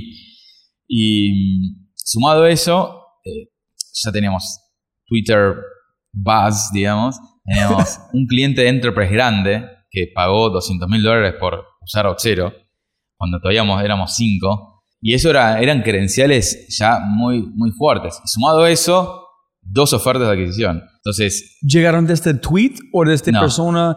llegaron, digamos, uno que mandó un email este, al, al, al support arroba auth0.com diciendo, qué bueno lo que están haciendo, quiero hablar con ustedes, un, gringo era. Y, A través de support. a través de support. Yo dije, Eugenio, bueno, fíjate, habla vos con él. Eh, en ese momento, cualquier cosa que dé soporte, le, le da- lo tendrías enseguida. Pero cuando leíste este correo, estás pensando, no, joder, es una mentira, esto es algo como... Sí, no, al principio era, bueno, uno siempre, digamos, agarra el correo, ve la persona que le manda y lo busca, ¿no? En LinkedIn. Es un- era, un venture, era alguien de un venture capital. Dijimos, ok, quizás quiere que, que- que nos, nos va a ofrecer levantar una ronda o algo. Nosotros no teníamos mucha idea de Silicon Valley y, y cómo hacer un fundraising. No, no, pensá que veníamos de otro mundo. Yo venía a consultoría, Eugenio venía a trabajar en Microsoft, nunca hicimos una startup. Entonces, este, nada, tomamos la call él la tomó y, al otro día nos llega un email que, con una, un letter of intention que se llama, que es un, doc que decía, eh, que- queremos comprar a cero por XXX cantidad de plata, este, y así, digamos, sin, sin hacer nada, digamos. Como decís, bueno, lo que dijimos fue, si esto llegó así sin hacer nada, evidentemente primero estamos haciendo algo bien, digamos, hay un valor de Auth0 para el mercado, pero por otro lado dijimos, ¿es este el valor o quizás es otro también? Pues porque si así fue, digamos, sin hacer nada, entonces trajimos a alguien que nos ayudó a negociar esa oferta. Era una persona que, era este, un director de Mer- Mergers and Acquisitions en Microsoft y tenía mucha experiencia en, en ese tipo de conversaciones, ¿no? Que nosotros no la teníamos. Entonces, este, pasó, eso- esos fueron dos, esos dos meses. Yo me sentía un poco como un, un capítulo de House of Cards, donde las conversaciones eran completamente surreales, en el sentido de que estás tratando de justificar lo que puede valer una empresa que todavía no tiene clientes grandes, no tiene ningún cliente grande, eh, y del otro lado uno trata de subirlo, otro trata de bajarlo. Y no hay forma, es, es muy subjetivo, ¿no? Sí, en- también es porque que están valorando es código. Exacto. En su potencial de la código. es el potencial de ese producto lo que se puede transformar. Es- mi- mira, es, es- eh, piensa como estoy haciendo algo interesante con 500 Startups en México. En una de las clases, algo que ellos tienen es cómo valorar en poner precio en su equipo de código. Que es cómo lo haces. Es difícil. Ahí nos enteramos de que hay algunas formas de hacerlo. Una es, una, una forma muy, muy, muy rudimentaria, pero que funciona, que es tratar de hacer una proyección de lo que es, vas a facturar de acá a tres años, que es obviamente es como poner el dedo al aire y ver para dónde sopla el viento, Eh, porque a esa altura no sabes. Eh, es muy interesante, sin embargo, es que después ese plan fue, lo seguimos, o sea, era, llegamos a facturar lo que habíamos dicho en ese Excel que íbamos a facturar, pero eh, lo que, básicamente lo que hicimos fue, bueno, pues un Excel con el cash flow y el, el forecast de, digamos, de facturación, y a partir con de un eso, cliente grande. con un cliente grande, este, con un data point, digamos. Y, y dijimos, bueno, eh, finalmente la oferta inicial llegó a ser 10 veces, digamos, lo que era. O sea, esta persona que estaba negociando logró que la lleve 10 veces, porque ahí te das cuenta de lo subjetivo que es todo este proceso, ¿no? Pero me imagino cuando le están subiendo este precio, no sé, están poniendo valor en vos, Eugenio, en, la, en el tipo de código que ustedes han Sí. hecho, en la potencia que este pueden escalar el código tal cual con los clientes. Sí. Muchas veces eh, cuando estás en un estadio así, el, el- el- proxy para evaluar a la empresa es, es un, un- un sueldo, digamos, por cada empleado o ingeniero que tenés, un sueldo, y este, éramos cinco, entonces quizás era un millón de dólares, por ejemplo, no sé, un sueldo de San Francisco de un nivel. Pero en este caso, eh, logramos cambiar un poco la fórmula haciendo este proyectado. Digamos, decir, mira, Auxero en realidad tiene mucho más potencial, no es solamente los ingenieros, sino que también es este potencial de facturación. Así fue que llegamos a los 20, a los 10, 10x de la parte inicial. Entonces, ¿por qué dijiste no? Porque gracias a esta persona de Microsoft haciendo la MEA o la Merge and Acquisition, de una forma u otra, abrió otra ruta neuronal para ustedes. Decir, holy shit, estamos mucho más importante que pensamos. ¿Por qué paramos acá? ¿Por qué hemos llevar este como 100 veces más grande? ¿Por qué dijiste no? Sí. Eh, fue un, una- un conjunto de cosas. Una fue que la empresa que nos iba a adquirir era una empresa que estaba en Arizona. Y este, cuando empezamos a ver en Glassdoor las reviews del leadership, era bastante turbio, digamos. Era bastante poco, este, ¿cómo se llama? Eh, el, entusiasmo se fue un poco rápido porque este, el leadership, después tuvimos una call con el leadership de esa empresa y fue bastante, o sea, fue una, una call media rara porque ellos no querían que tomemos más gente, por ejemplo, que ellos pensaban que con el producto que teníamos y la gente que teníamos no había que invertir más y con eso íbamos a, digamos, podemos vender el producto y con la fuerza de venta de ellos, ¿no? De una empresa de, qué sé yo, mil personas. Y nosotros ahí dijimos, "Mm", ese fue el primer, digamos, cosa que dijimos, "Mm, esto no sé si está tan, tan bueno, digamos, porque no lo vamos a pasar muy bien en los próximos dos años. Uno lo puede hacer por la plata, pero al fin y al cabo, lo que, lo que terminamos hablando en ese momento era decir, a ver, ¿qué es lo que nos motiva a nosotros realmente? Y con Eugenio decíamos, bueno, la, la realidad es que lo más motivante es desarrollando el producto que estamos desarrollando, ver el impacto que puede tener eso, construir la compañía. Eso eh, es una motivación que no te la puede dar ni- ninguna eh, cantidad de plata, digamos, ¿no? Eh, es como que es una, es una cosa fuerte que uno en retrospectiva dice, al final esto es lo que nos mueve, digamos. Yo puedo tener millones de dólares en el banco, obviamente son bienvenidos, pero ¿qué voy a hacer? ¿Voy a viajar todo, el tiempo a usar la plata? Eso no es lo que me mueve a mí. Lo puedo hacer un tiempo, pero al final, eh, tener lo que tengo hoy esta empresa, digamos, con toda esta gente espectacular, brillante, poder contratar ese, ese talento, poder construir, poder hacer que, no sé, 2.5 billones de logins por mes están pasando por nuestro producto. Ah, En retrospectiva, uno no sabe que eso es lo que puede llegar, pero dice, yo prefiero esto que los millones de dólares en el banco, ¿no? Digamos, Yo nunca he pensado que la cultura de una empresa pueden destruir una oportunidad del futuro de una adquisición. Nunca he pensado que esta empresa posiblemente Quizás si era Google, millones de dólares no sé, si su cultura no fue una mierda. quizás si era, si era otra empresa, Google o mismo Microsoft, quizás, no sé. eh, Pero sí cualquier diferente. empresa, si tú buscas, la gente están felices allá, dicen, no, van a inyectar plata para crecerlo. Tú no existes, este no existe en el sentido, en es- pero gracias a una cultura de mierda, la cultura en este, los sistemas como interactúan. Sí.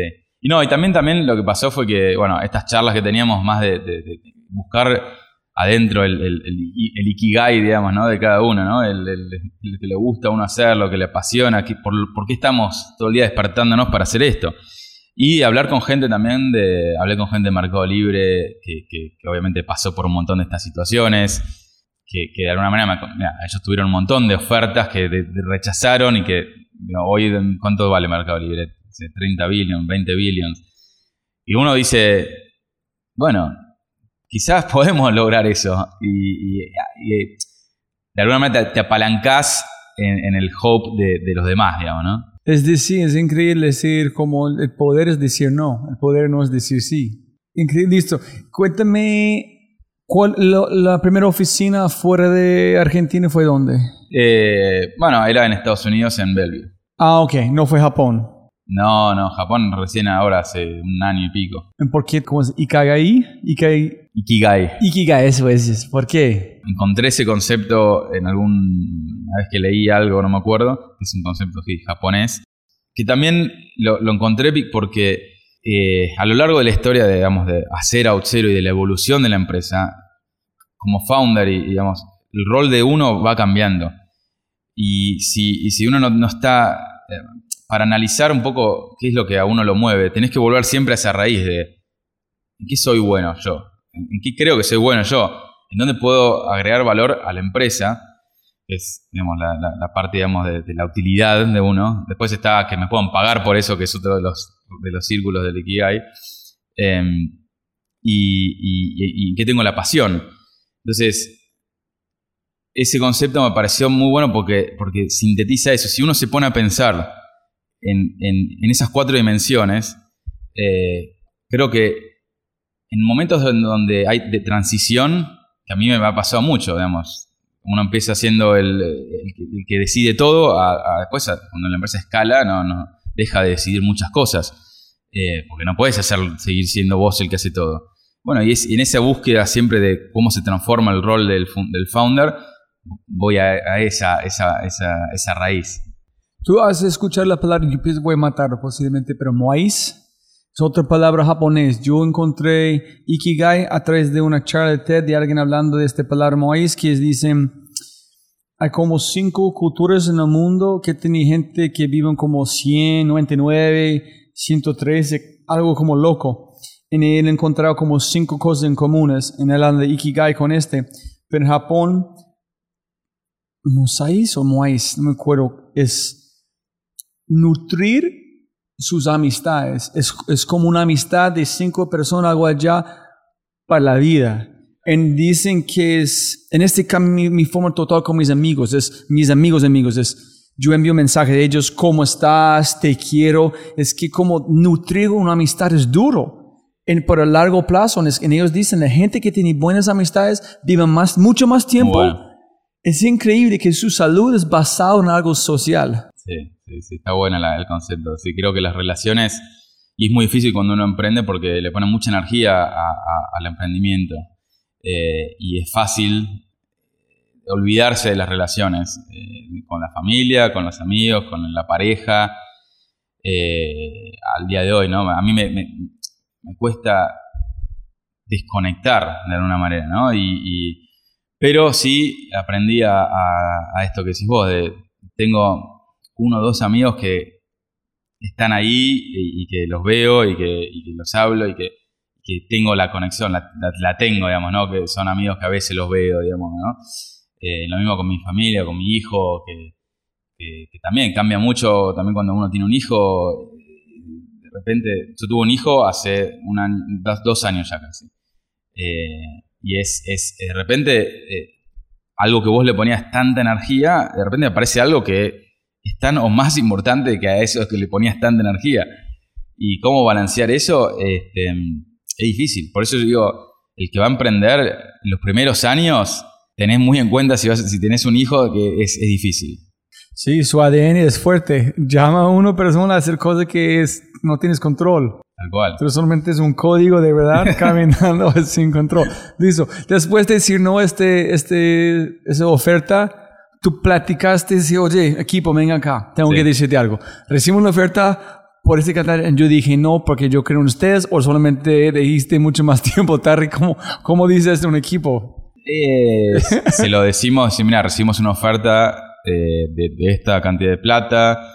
Y la gente con sus, como, boca Sí, abierta. Sí, sí, show drop. show drop. Eh, eh, muchos sí, porque tampoco, a ver, pensá que en Argentina tampoco hay la cultura del startup. Y eso, pensaba, incluso hace seis años no existía tanto, el Mercado Libre y algunos más, pero eh, son startups de- del año 2000 esas. No es como San Francisco que todo el mundo está hablando del equity, de esto y de lo otro. no, tenés mucha idea realmente de lo que significa, pero lo expli- explicamos. Mira, si nosotros hubiésemos vendido, vos hubieses tenido tanta cantidad de, de plata. Y era, uh, ¿y vendimos o no?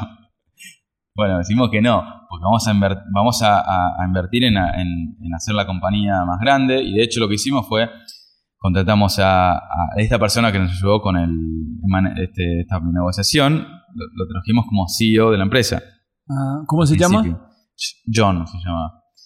Y porque ni yo ni Eugenio eh, teníamos tampoco la experiencia de, sobre todo, digamos, de, hacer un fundraising o incluso de armar una empresa así, de toda la parte que no es ni los clientes ni el código, ¿no? Entonces, John fue la persona que fue afuera golpeando puertas para conseguir su Series A. Él fue el encargado de hacer el fundraising. Obviamente, nosotros también participamos de todo eso. En cada una de las charlas estábamos también nosotros.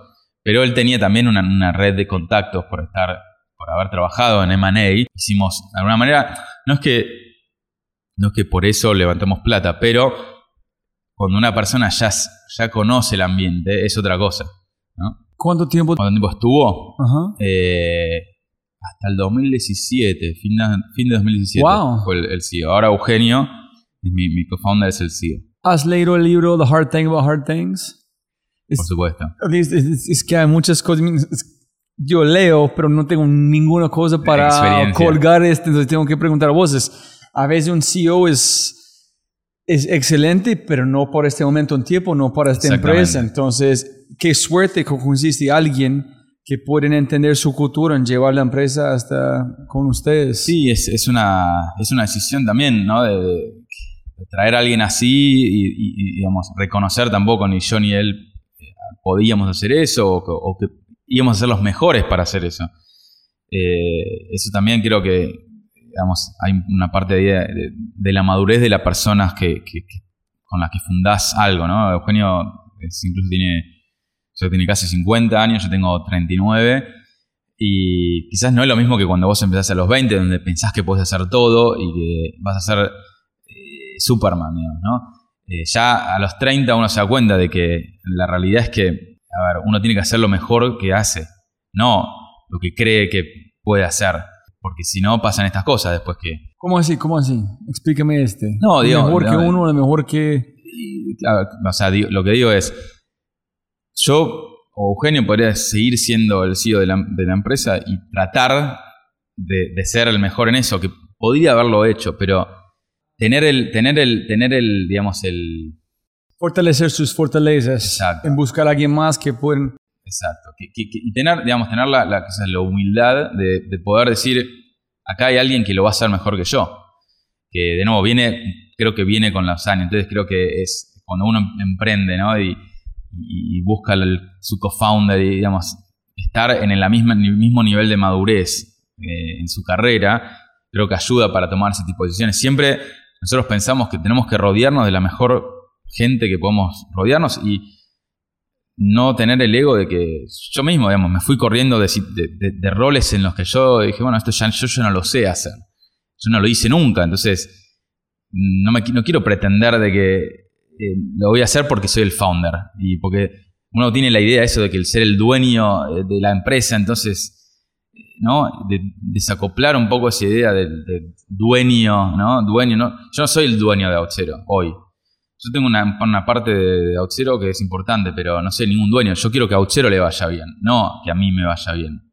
¿no? Y si a le va bien, a mí me va a ir bien, y a Eugenio también, y a los empleados. Y tú sigues que amas, que es como la parte de tecnología, ¿no? Exacto, exacto. Brutal. Entonces, ¿cuándo fue la primera inyección grande de plata? Y cuénteme, es, con ustedes no es tan complicado porque ganas plata. Pero cuando es una máquina como WeWork o Uber que estás quemando, no ganando plata, recibes una inyección gigante y no puedes aceptar más plata hasta un punto porque tienes una valoración que la gente piensa que estamos en macroeconomics, que es otra conversación. Entonces, ¿cómo es este? Cómo, ¿Qué vamos a hacer con este plata? Que si vamos de plata, tenemos que crecer a esta velocidad, que se este cantidad de plata, más clientes. Como... Nosotros levantamos una ronda, primero un seed round de 500k y después Bessemer puso un, millón, creo, un millón o un millón y medio. Entonces teníamos una buena cantidad de plata, sobre todo pensando que nosotros hemos hecho bootstrapping. Entonces teníamos un músculo generado de, lo que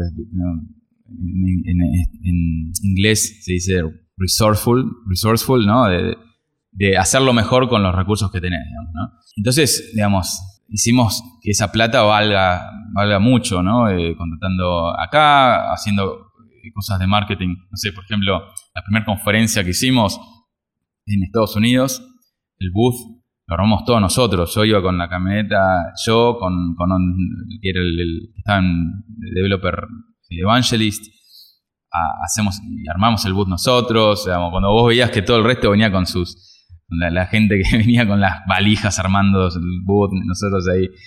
Y, y bueno, es, eso, eso nos permitió de que, de nuevo, por un lado, entender de que teníamos que facturar y hacer y tener clientes.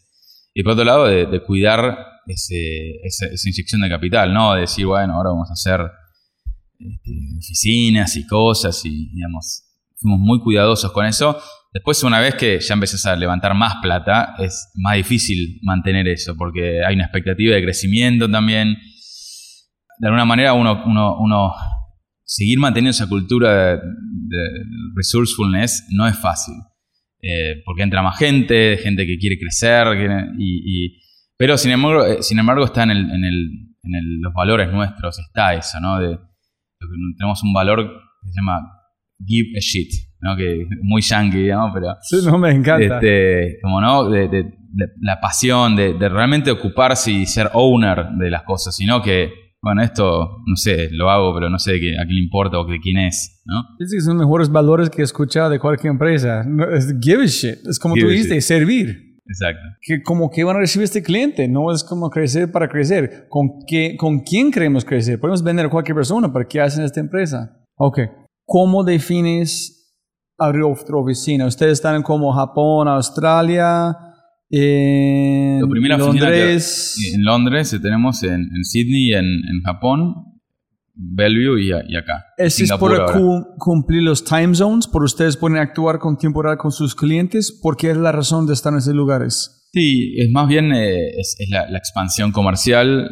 Ah, ok, El los mercados. Nosotros siempre tuvimos un, mercado, digamos, todo era muy inbound. O sea, las oportunidades siempre nos vinieron porque el developer era el que resolvía su problema poniendo, digamos, el pedazo de código de Outzero, lo, lo resolvía, entonces le mostrabas, le muestra a su manager o a su jefe o lo que sea, y dice, mira, ya lo hice. Y después la conversación es, bueno, ok, ¿qué, es esto? Outzero, ah, bueno, le voy a mandar un mail bar cuánto sale, ¿no? Y, entonces el proceso siempre fue muy bottom-up, ¿no? Em, entonces veíamos que empezaban a caer requerimientos de Australia, de, gente que decía, bueno, quieren, vendeme esto. Entonces, este, o, de, o de Europa mucho. Entonces fue simplemente decir, bueno, necesitamos tener presencia local y gente que esté en el time zone ese para poder vender y hacer también este, el, el customer success ahí, ¿no? ¿Por qué no en Eastern Europe? ¿Por qué no Israel? ¿En por qué no India? Em, a ver, en Eastern Europe las oportunidades... es simplemente un tema de priorización, ¿no? Digamos, es un mercado más grande el de Europa que el de Eastern Europe, es un mercado más grande el de Australia que el de India, si bien India tiene mucha gente, pero es otro tipo de mercado muy diferente, ¿no? Como China, ¿no? Que tenés que meterte y incluso si pensás Japón, Japón es uno de los mercados más interesantes a nivel de, cloud computing y de infraestructura para, para, la nube, porque incluso si vos ves el, revenue de Amazon Web Services, Japón es el segundo país que le trae más revenue a, a Amazon Web Services después de Estados Unidos, ¿no? o si juntás a toda Europa, bueno, es más grande que Japón. Pero ¿por qué? ¿Cuál es la parte cultural o la tendencia sobre dónde van Japón? Menos de ellos tienen como todo automatizados, con los temblores, etcétera, etcétera. ¿Fuiste a Japón una vez? Ah, no, no, solamente yo estudié japonés por dos años, y tengo un... Nunca fui arquitecto, pero estudié arquitectura con un minor en Japanese Architecture, ah, entonces amo la cultura, pero nunca, nunca he tenido... Tenés que, tenés que visitar y te vas a dar cuenta por qué. O sea, creo que eh, los japoneses... Es otro planeta. Es, yo siempre digo como que es una dimensión, digamos, como que cambiaron un, bit, digamos, de la matriz y, salió Japón, digamos. Eh, este, pero no, lo que vos ves ahí es que, es que realmente los japoneses están pensando en tiene mucho el service advocacy, tiene mucho esta vocación de servicio, de la simplicidad, de, de hacerle la vida más fácil al resto. Bueno, hacerle la vida más fácil a, a Sí. todos, la nube obviamente es parte de Wow. esa, esa cultura, ¿no? Yo nunca he pensado en esto, es como justo en este, este libro Tao of Physics, hablando del, del arte de té, cualquier acto que tú vas a repetir hasta tú puedes construirle un mecanismo de, de interrespección, puedes trasladar a tecnología. Ah, wow. Yo, creo que los japoneses son.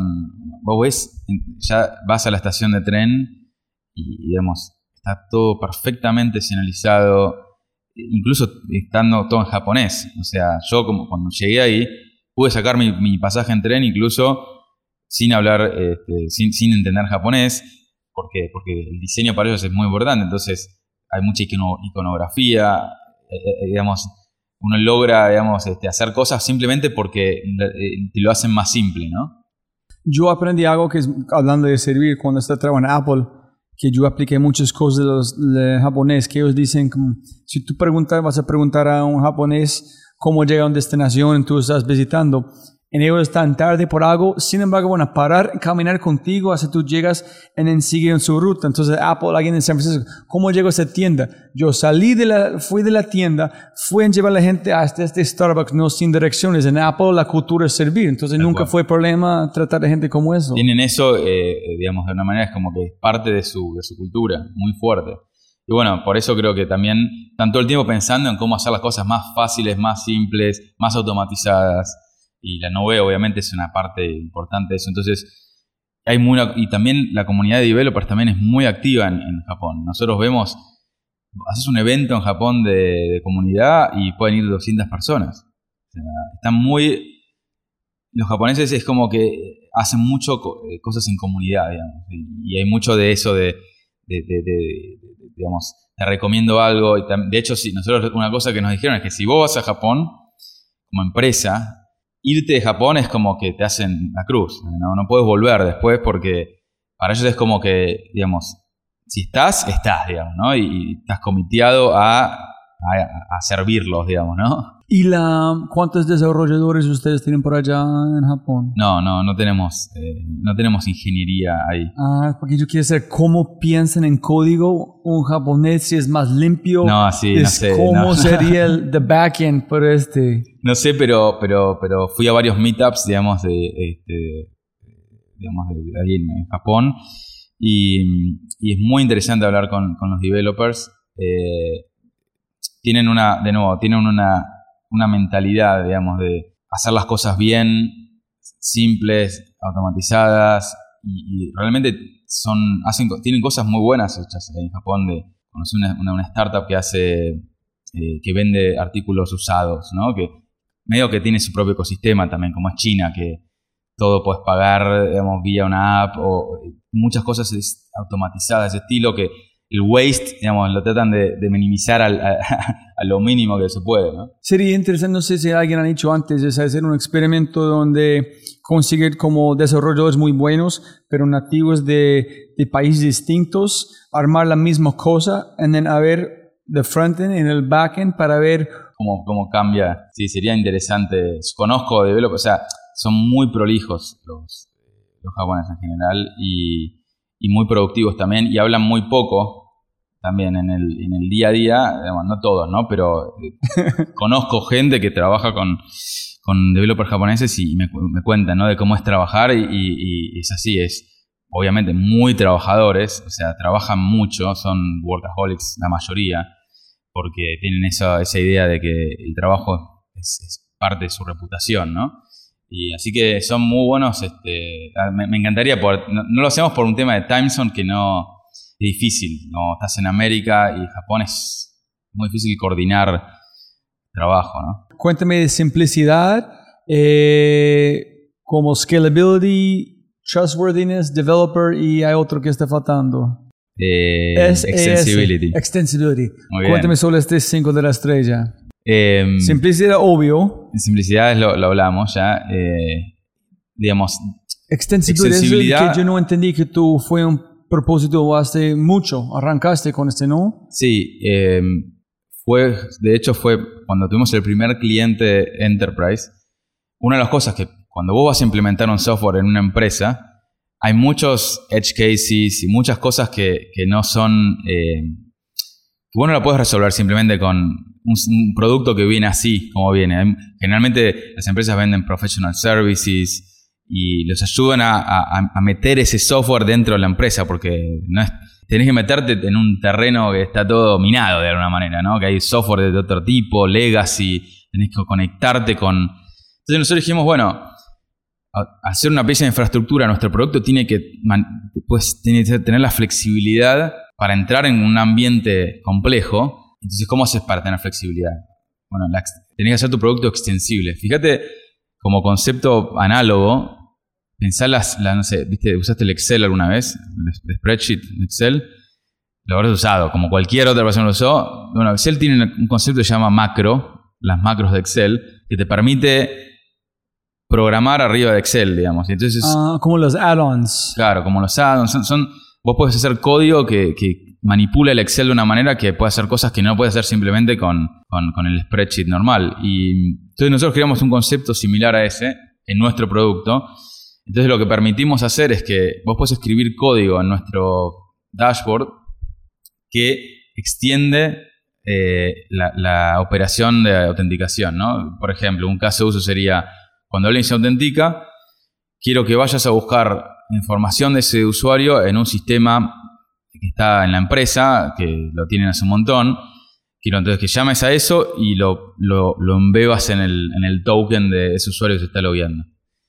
Esa es ese es el concepto de Pero ¿Fue la idea para ustedes aprender o fue dar más permisión? Porque yo tengo una teoría que la única razón que Apple hizo imposible jailbreak. En la gente tuviste que jailbreak los iPhones. Es que si fue abierto como Android, toda la gente va a diseñar cualquier cosa. Pero con jailbreak, la fuerza que es necesario, la gente solamente van a hacer que ellos quieren. En Apple pueden aprender qué quieren la gente. Eso no sé si ustedes hicieron para qué quieren nuestros clientes que podemos agregar o... Tal cual, o sea, exactamente. O sea, de hecho, para nosotros, o sea, nosotros podemos agarrar ese, esos pedazos de código que nuestros clientes escriben en nuestro producto y decir qué casos de uso trataron de resolver y después mover esas, ese, eso que se hace con, con código custom a una funcionalidad del producto.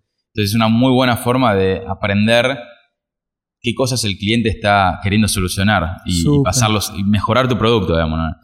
Entonces la extensibilidad es uno de los, de los core nuestros diferenciadores. Es brutal, es el job to be done. Pero dejando al cliente, cuál es el job to be done. nosotros lo hacemos. Y, vos le dejas abierto eso, porque la realidad es que si no, si no tenés eso, lo que pasa es que empezás a tener un montón de requests, de features, que no las vas a poder hacer todas, porque no tenés el bandwidth para hacerla. Entonces, el, equipo de producto e ingeniería empieza a, a siempre estar atrás entonces, esto es como una especie de, digamos, de, de, hole, digamos, en el producto, donde vos puedes extenderlo de alguna manera y le das la, la, herramienta a la gente de ventas, de professional services, para que resuelvan cualquier caso de uso que no está pensado por default en el producto. Y de paso aprendes de cómo, de qué es lo que los usuarios este, quieren hacer. O sea, es un, es un concepto muy potente. De hecho, si vos ves, nosotros lo hicimos esto en el 2014 2000, fines de 2014 apareció Lambda de AWS, no sé si lo escuchaste nombrar. Es el mismo concepto, vos podés usar eso para extender AWS y, pegar partes de todo AWS que antes si no tendrían que hacerse levantando una máquina virtual y poniendo código ahí y un montón de complejidad. En cambio, en Lambda vos escribís un pedazo de código y, y simplemente AWS corre ese código por vos no te tienes que ocupar de nada de, la escalabilidad de eso, de nada, simplemente lo, hace por vos. Así que es un, concepto potente y después el resto de las cosas son como medio, eh, son cosas que no pueden no estar. La escalabilidad de nuestro producto, digamos, no podemos no tenerla, ¿no? Y es, pero es una parte también que nosotros hoy manejamos 2.5 o casi 3 billones de logins por mes, que desde cuando empezamos que eran muy pocos, ¿no? Para llegar a eso hay que hacer todo un trabajo, digamos, de escalabilidad importante a nivel de ingeniería. Y eso es, una de las cosas que nuestros clientes compran. Cuando es Black Friday, quieren estar seguros de que la gente se va a poder loguear sin problema. Pierden millones y Pierden millones. de dólares si este no Y funciona. es un problema grande y las empresas, de hecho, le pasó, a- hace poco le pasó a Disney Plus cuando salió su producto, que la gente en vez no podía loguearse o, o tenían problemas de... de- Pero tuvieron un, un pro- una pantalla muy linda, pero no, ten- no puedes usarlo. por lo menos tenían buenos designers. O sea, ya desde buen diseño, pero esta parte falta la parte de ejecución. Eh, y eso hoy pasa mucho, ¿no? Los, las empresas, este, eh, hoy en día, con los productos más digitales, más, cada vez más digitales, hay una- un, un tema de escalabilidad importante. Ustedes no escriben a Disney en este momento, oye, estamos aquí. Hay un tweet, hay un- creo que hicimos un tweet diciendo, Hi, we are here if you need any help. este, y después, bueno, el trustworthiness creo que tiene que ver con, con que somos una empresa de seguridad. Eh, eh, en última instancia, pensá que hoy en día hay unas, unos 3 mil millones de usuarios y passwords en el dark web, que son usuarios y passwords de, tuyo, mío, que usamos en algún sitio web que, que al- algún hacker logró robarle la base de datos y lo publicó. Esos, esos usuarios y passwords, hoy en día, lo que hacen los, eh, los hackers, digamos, es agarran esas bases de datos, que de nuevo, te digo, son 3 mil millones de usuarios y passwords, un montón de, de- de- de usuarios, y empiezan a probar cada uno de esos con sitios web diferentes, y generalmente con sitios que, que venden su- alguna suscripción, como Netflix, Spotify, Para llegar la tarjeta, Disney ¿no? Plus. No, no, no, no, no quieren llegar a la tarjeta. De hecho, vos no podés mirar, ver la tarjeta de- del, cuando entras a los, a los sitios. Tenés que seguramente poner el código de seguridad o algo. Lo que hacen es, como son servicios de suscripción, después lo que hacen es, si el usuario y password funcionó, venden ese usuario y password en el dark market y eh, eh, en black market y lo venden quizás por la mitad que sale el, servicio, ¿no? Y hay mucha gente que lo. De hecho, mi mamá hace poco me dijo. Me, me dice, che, Mati, me apareció el Netflix en turco. No sé, yo no hice nada, yo no toqué nada. En el lenguaje turco, digamos, todo en vez de español en turco. Y yo me metí a ver. Y, había un profile creado de alguien que no nadie conocía. Y era eso, o sea, es alguien que compró de alguna manera. Mi mamá nunca cambió su password. O sea, un password que usaba en otro sitio hace un montón de tiempo que fue liqueado que es el mismo power que viene usando siempre. A todo el mundo le pasa esto. No, todos pueden decir, no, sí, uso passwords y seguros y todo, pero todos tienen los mismos passwords para las cosas y le cambian alguna letra, le cambian algún signo. Y es un problema grande. Hoy ese es un mercado, digamos. O sea, estos hackers ganan un montón de plata obteniendo este, estos, estos usuarios y passwords y después vendiéndolos en otro lado. Y eso es una parte que nosotros protegemos a, las, a los clientes de ese tipo de cosas. Listo. Finalizamos para este como de detalles. Conectamos en los últimos developers. Es- ¿Qué significa developers? El poder de su equipo, que ustedes tienen mejor talento en la estrella. Este significa que somos los mejores en qué hacemos. Sí, la, la estrella, digamos, era linda porque tenía cinco puntas y, y usamos eso, pero, pero, pero sí, si pensamos en el developer first, digamos, es este, esto que decía antes, ¿no? De que Ah, sí. Conectando de simplicidad. nuestro Para- producto, digamos, está hecho para el developer. Ya, ok, brutal, brutal. Me encanta el parte de simplicity, es, es el número uno. De una empresa de, de código, es número uno en simplicidad. Chévere. La, ¿Cuál es el futuro en ustedes pensando en cómo... Y castíganos, cuéntanos qué es para la gente escuchando, auto exactamente, no hablamos de este. No hablamos nada de eso. Pero la um, One Password es un password manager que yo acabo de recibir un gran como inyección de plata Sí. que yo he usado desde día uno.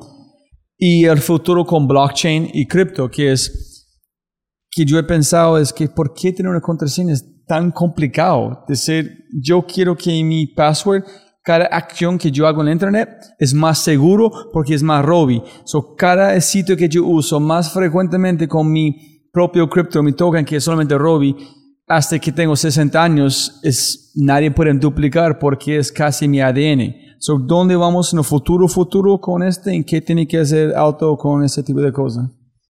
Eh, sí, bueno, el problema que resolvemos es, el problema de un usuario que tiene que acceder a una aplicación. La aplicación tiene que saber quién es esa persona y qué puede hacer dentro de esa, aplicación. Eso es lo que nosotros resolvemos. Y lo resolvemos mediante pro- proveyendo el servicio de autenticación que se transforma en una cajita de login que todos vemos en, en cualquier sitio web. Lo que está pasando es que sí, el password este, es cada vez un problema más grande, por esto que contaba recién, como una de las cosas, ¿no? Phishing, digamos, es uno de los problemas más grandes también de, seguridad hoy en día. Entonces, este, la industria, nosotros siendo parte de eso, lo que estamos tratando es de, bueno, ¿cuál es el camino para eliminar el password? Eliminar el password no es simple, porque, de nuevo, parece simple, pero no lo es porque está muy arraigado. Pensá que el password es una solución que se inventó en los años 70 con, con los primeros sistemas de, mainframe.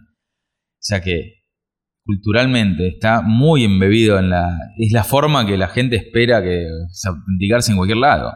Pero mi carro para mi iPhone, este, ¿tú ustedes clasificando como un password o no? Bueno, ahí está donde empieza la industria a, buscar una solución nueva. Y, y, esta es una forma de solucionarlo, ¿no? Entonces, lo que está pasando es que hay ahora algunas especificaciones, una especificación en particular de la W3C, que es la que hace las especificaciones de los browsers. Dice, bueno, ¿cómo podemos hacer para que vos puedas usar en tu dispositivo, si tiene alguna, alguna forma de, biometría, digamos, ¿no? como Touch ID o Face ID. Mi notebook, por ejemplo, tiene, la laptop Mac tiene Touch ID, o mi teléfono tiene Face ID. Un placer los dos. Es, es mucho más fácil, sí, por supuesto. Entonces, eh, esta especificación lo que, lo que logra es, hacer el, puente entre el, dispositivo ese de que tenés videometría para generar una, clave privada. Eh, hay todo un mecanismo de clave pública privada que funciona para, en vez de que sea un password, lo que tenés es una clave privada asociada a, vos como persona, que está asociada a tu dedo o a tu cara. Que es, el mismo concepto del, de, de blockchain, digamos, la misma concepto criptográfico que tiene blockchain. O sea, blockchain es simplemente una, un, en este sentido, es un detalle de implementación que no necesariamente es, eh, es, necesario para resolver este problema, porque aparte no va a ser así nomás, bueno, usamos blockchain y todo el mundo usa blockchain. O sea, es mucho más complicado. Entonces, la forma que se está resolviendo es que los devices todos implementen esta especificación. Entonces yo puedo loguearme a un sitio web simplemente poniendo mi, dedo mientras implemente esa, esa especificación. Y eso lo que va a hacer es que eh, simplifica la experiencia de login o de sign up, pero trae otro problema, que es que lo que en realidad estás haciendo es, es, es, que te estás autenticando con tu device, ¿no? con tu dispositivo. Está asociado vos, ¿no? pero si yo después quiero entrar a la misma, al mismo sitio web desde mi teléfono, digamos, la clave privada que, tiene mi dispositivo, la, Mac, con el teléfono, no es necesariamente la misma. Entonces, tenés que buscar la forma de que, de alguna manera, identificar al usuario, ¿no? En cualquier sitio que usas. En cualquier sitio que usas. Entonces, ¿cómo vas a hacerlo? Ahí entonces este, hay dos opciones. Una es algún dispositivo externo como, no sé, habrás visto, las, están las, las, keys, se llaman... Ajá, como un peaje para todo. Como que es una key externa. Lo que pasa con eso es que no todos van a, no todos quieren comprarlo, no todos, a menos que venga ya con el dispositivo, es más difícil. Entonces, este, la otra forma es simplemente de que haya un proceso de, de pairing, ¿no? O sea, yo cuando entro a un, un sitio, tengo que primero poner mi email, que eso es lo que me identifica a mí, o mi teléfono quizás, me identifique a mí, y después poner mi, dedo. Entonces después cuando entro desde el teléfono, hago lo mismo. Pongo mi email y dice, ah, yo ya tengo registrado a, a Robbie acá, pero poné tu dedo y así hago el link entre los dispositivos que estés usando. Ah, Esa va a ser la forma, creo que se va a solucionar este problema de los passwords eh, de forma más estructural. ¿Tú piensas que en el futuro algo van a conectar con, con no sé, energía o como átomos, con física, van a empezar como un punto donde super, algo que es único a una persona puede como una interfaz con la máquina que es... No sé si va a ser a nivel de la... O sea, quizás es un, dispositivo como el teléfono. Sí, algo dentro de mi sangre, algo que es, bueno, que es la única forma que yo soy yo, no hay otro ADN rodeando es, muy, es, es muy Minority Report ese pensamiento, pero puede pasar. O sea, es ciencia, hoy en día es ciencia ficción eso, digamos, ¿no? No, no solamente pensar que es la única forma que yo veo que es posible tener un ingreso si no vamos a una plataforma que es con lo construido, no sé cómo el nombre de este internet que la gente quiere como construir con los al revés, que tienes un token para todo. Lo que pasa es que ese, ese pensamiento sí es muy, muy idealista, muy utópico. Eh, tener ah, el token para todo, ¿no? Eh, la, realidad es mucho más compleja. Sí, claro. Hoy ves, por ejemplo, en China que ya están usando la biometría, la cara para absolutamente cualquier transacción, cualquier lugar. Y justo ellos dijeron que es obligatorio que tú activar cualquier SIM tiene que usar su cara. Y ese es, una, es como un poco Black Mirror, ¿no? Digamos, entramos en un, en, una, en un capítulo de Black Mirror que no sé si es el que queremos entrar todo el mundo, ¿no? Eh, China tiene su propia cultura, su propia forma de pensar y ver las cosas, pero me parece que esta ya va demasiado... Este... Pero bueno, por otro lado, ves que las aerolíneas también, hoy en día el check-in están empezando a hacerlo con, sí, con, los ojos y todo. los ojos y hay aplicaciones buenas para, para biometría en Face y todo, pero yo creo que al fin y al cabo, digamos, este, va a ser una solución que implique, digamos, algo de tu cuerpo, tu, tu cara, tu, tu dedo, eh, y, alguna cosa del dispositivo también. Listo, para no Endeavor ser bravo con nosotros, ¿cómo llegaste a Endeavor? Eh, llegué medio tarde, en el, eh, digamos, ¿no? Que arrancamos Endeavor cuando empezamos. ¿2013? No, nosotros eh, nos metimos en Endeavor en el, hace un año y pico o dos. sí, porque, no sé, no, no, viste, nunca nos metimos y al final, este terminé escuchando de, Endeavor por una otra persona que me dijo, ¿por qué no sos parte de Endeavor? Que está bueno, que hay una red de, emprendedores que está buenísima y, que seas parte. Y, bueno, ahí donde dije, bueno, a ver cómo es y todo, y me metí más, eh, aprendí un poco más de lo que era y me, metí. Este, no fue la persona que está... Sí, Giver fue uno de los que... Tiene que ser parte. Hizo, hizo, hizo el trabajo de, de adopción este, pero bueno, también hablé con, con, con eh, Perín, Libre. Con... ¿En vale la pena ser parte de Endeavor? Mirá, eh, sí, eh, dentro de lo que son las...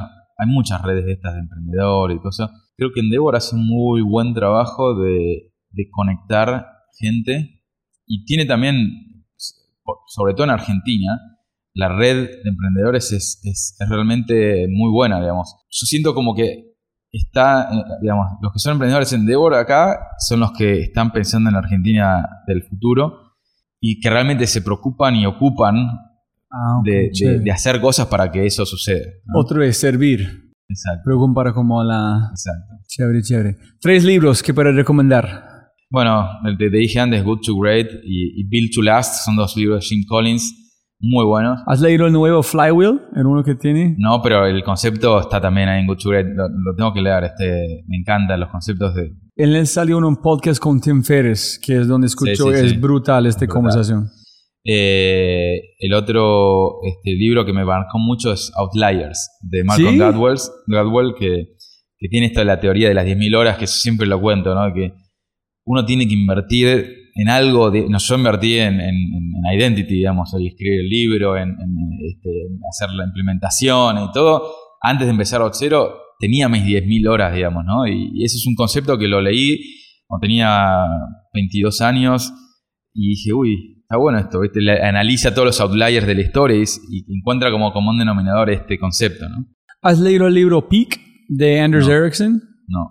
Eh, Malcolm Gladwell sacó esta idea desde este Anders Ericsson que habló de este 10.000 horas en, su libro, pero que dijo en un punto, en ese posiblemente es el poder de Endeavor, que dijo, tú puedes tener 10.000 horas, dos personas, músicos, etcétera, pero uno va a ser mejor del otro, porque tiene un técnico o un maestro que dicen, si tú giras su mano como medio centímetro, pueden tocar este un milisegundo más rápido en esa diferencia.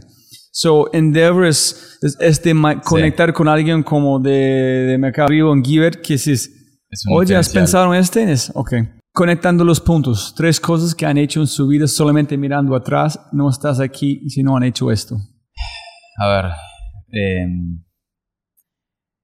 primero haber estudiado, em, en, eh, estudié en ORT, que es una escuela técnica donde aprendí, o fui, expuesto a, programación, a la programación, digamos, ¿no? Cuando tenía 15, eh, 16 años, eh, cuando todavía, bueno, eran la, época donde no, estaba como es hoy la computación y la programación tan, tan como es hoy. Eh, haber hecho eso, digamos, me, después me abrió a, empezar a trabajar en este mundo. luego, haber estado en el lugar correcto y haber conocido a Eugenio, eh, junto con esta persona con la que aprendí, con la que emprendí el primer este, empresa de consultoría. Y la tercera creo que eh, es haber decidido irme de la empresa donde estaba y arrancar esto con todo lo que eso significaba, ¿no? Listo. Eh, ¿Qué es algo que tú crees que la mayoría de la gente no creen? Algo, un estilo cronopio. Que la gente dice esto, entonces no, es por acá. Bueno, creo que esto de la simplicidad eh, es algo difícil de, también de, comunicar, ¿no? Porque tiene que sentirlo. Tiene que sentir. Y, a mí me cuesta, digamos, parece intuitivo para algunos, pero es, es yo, yo, lo siento como intuitivo, pero para mucha gente no lo es y es muy difícil explicarlo. y vender. Y venderlo, ni hablar. Ok. Si pudieras poner una cartelera enorme enfrente del aeropuerto aquí, gigante, ¿qué mensaje pondrías a todo el mundo? De que no es publicidad por auto. No, no, no, por supuesto. Eh, yo creo que pondría algo que tenga que ver con, con emprender, con solucionar un problema. Quizás algo, algo que diga, este, solucionar tus problemas. No sé, no, no, lo estoy pensando, no sé si tiene tanto sentido, pero yo creo que hay algo ahí de, de, que la gente, eh, de que tenemos un poder como seres humanos de, poder solucionar cosas eh, y que eso es lo que nos hace avanzar, ¿no? Digamos, cuando uno soluciona un problema y lo hace mejor, de lo que estaba, de lo que existía antes, es donde avanza la humanidad, ¿no? Y, todos tenemos el, poder ese, creo, pero a veces hay que, hay que despertar eso, ¿no? Listo, listo, listo. Eh, ¿Su color favorito? Azul. Eh, ¿Su palabra favorita? No, no sé, no la tengo. De velo parte de día. ¿Su, su palabra menos favorita? Eh, problema. ¿Su sonido favorito? El piano. Ah, ¿en serio? ¿Te gusta, quién te gusta más? ¿Te gusta Liszt, Chopin? Eh, bueno, Chopin es, he tocado Chopin y me encanta el estilo clásico, pero igual me gusta mucho también la música más contemporánea, jazz. Mi hermano toca en un grupo que se llama Snarky Puppy, que es un grupo de, jazz contemporáneo que mezcla groove. es espectacular, si eh, lo escuchan, eh, búsquenlo porque es, es muy bueno. Son como 15 músicos en escena de la hostia. Ok. Pero el piano. El piano es mi, mi, ¿Y el sonido menos favorito? El sonido menos favorito, ¿viste? Cuando, cuando lo pienso y me, me da fríos. Cuando haces con el pizarrón las uñas. Sí. Ay. La gente debe estar haciendo. ¡ah! y si puedes tomar un whisky o un tinto o una cerveza con cualquier persona del mundo que, que está presente o no, ¿con Definitivamente Steve Jobs sería una gran. ¿Sí? No con Wozniak, con Steve Jobs. No, con Steve Jobs, sí o sea, solo viendo los videos de. Hace poco apareció uno de, cómo Steve Jobs pensaba en el marketing. Se hizo viral un poco. Los conceptos que, tan claros, ¿no? Que, ¿Tuviste la, la, last interview? De cómo hice como una entrevista con él, pero solamente publicaron un pedacito en Amazon. Hay uno que es una hora, ¿has visto eso? Eso, sí. Fuck. Yo vi este video en es, es es casi imposible. Es, es, es, una, una, una, gema detrás de otra, digamos. Por eso me gustaría hablar y, eh, de alguna manera entrevistarlo también, ¿no? y, y, tener el back and forth, ese, digamos, el ida y vuelta de, de, sus pensamientos y cómo ve la, las situaciones y del mundo. Pero fue hace tanto, en tan claro como fue presente. Es como, es, es alucinante. o sea, con toda la controversia que tiene, digamos, prefiero a él que a Bosnia, por, lejos. ¿Y visto como la documental de Bill, de Bill Gates? Sí, el de Netflix hace poco. Sí, tengo una foto con Bill Gates, de hecho, porque cuando fui a Microsoft a trabajar mucho tiempo, un día, eh, Bill Gates daba una charla y me metí, me colé, digamos, entre los empleados, me hice como un empleado y, me saqué una foto con él. Y, y, la verdad es que Bill Gates es otra persona con la que definitivamente me tomaría un whisky. Eh, pero tiene, tiene sí, el, documental muestra, me hubiese gustado que muestre un poco más de, de él y, cómo piensa, y no tanto de los proyectos que están buenísimos también, pero me parece que es una mente brillante de, nuestra época, ¿no? Sí, es increíble. Vamos yo quiero dar como más tiempo a ver qué es, porque es muy sencillo tomar mucho cole de Elon Musk, a ver qué está haciendo, pero es que yo quiero ver cómo van a procesar mi cuerpo con esta información en como 10 años de holy shit, todo este fue nutrición o fue o algo diferente. Listo. Matías, ¿hay algo que quieres mencionar antes de terminamos? Que hay miles de cosas con su información. Gracias por su tiempo. Pero olvidamos de mencionar algo o no? Creo que, que no. Y eh, si, si, si el que quiera usar Auxero, este, digamos, está invitado a probarlo. Es muy fácil, es, es muy simple. Así que, y si tienen feedback, eh, me encantaría escucharlo. Así que eh, en Twitter tengo mi handle es arroba Woloski, como apellido. Este, y bueno, siempre ahí abierto al feedback y a, aprender. Súper, como arrancamos, siempre gana más plata, no más tiempo. Gracias por su simplicidad y, y todo. Muchas gracias. Como siempre, siempre, siempre puedes ganar más plata, pero no más tiempo. Muchas gracias por escuchar. Espero que hayas aprendido algo, te hayas inspirado y te sientas con ganas de hacer algo imposible. No olvides, si este podcast te parece increíble, hay otras cosas maravillosas o maravillosas que puedes encontrar en thefryshow.com, el newsletter, convertirse en member o miembro de Fry y obviamente si quieres acceder a libros, podcasts, personas y lo demás que mencionamos en los episodios, puedes encontrar todo en thefryshow.com. Y con ese dicho, hasta el próximo episodio. Chao, chao, chao. Chao.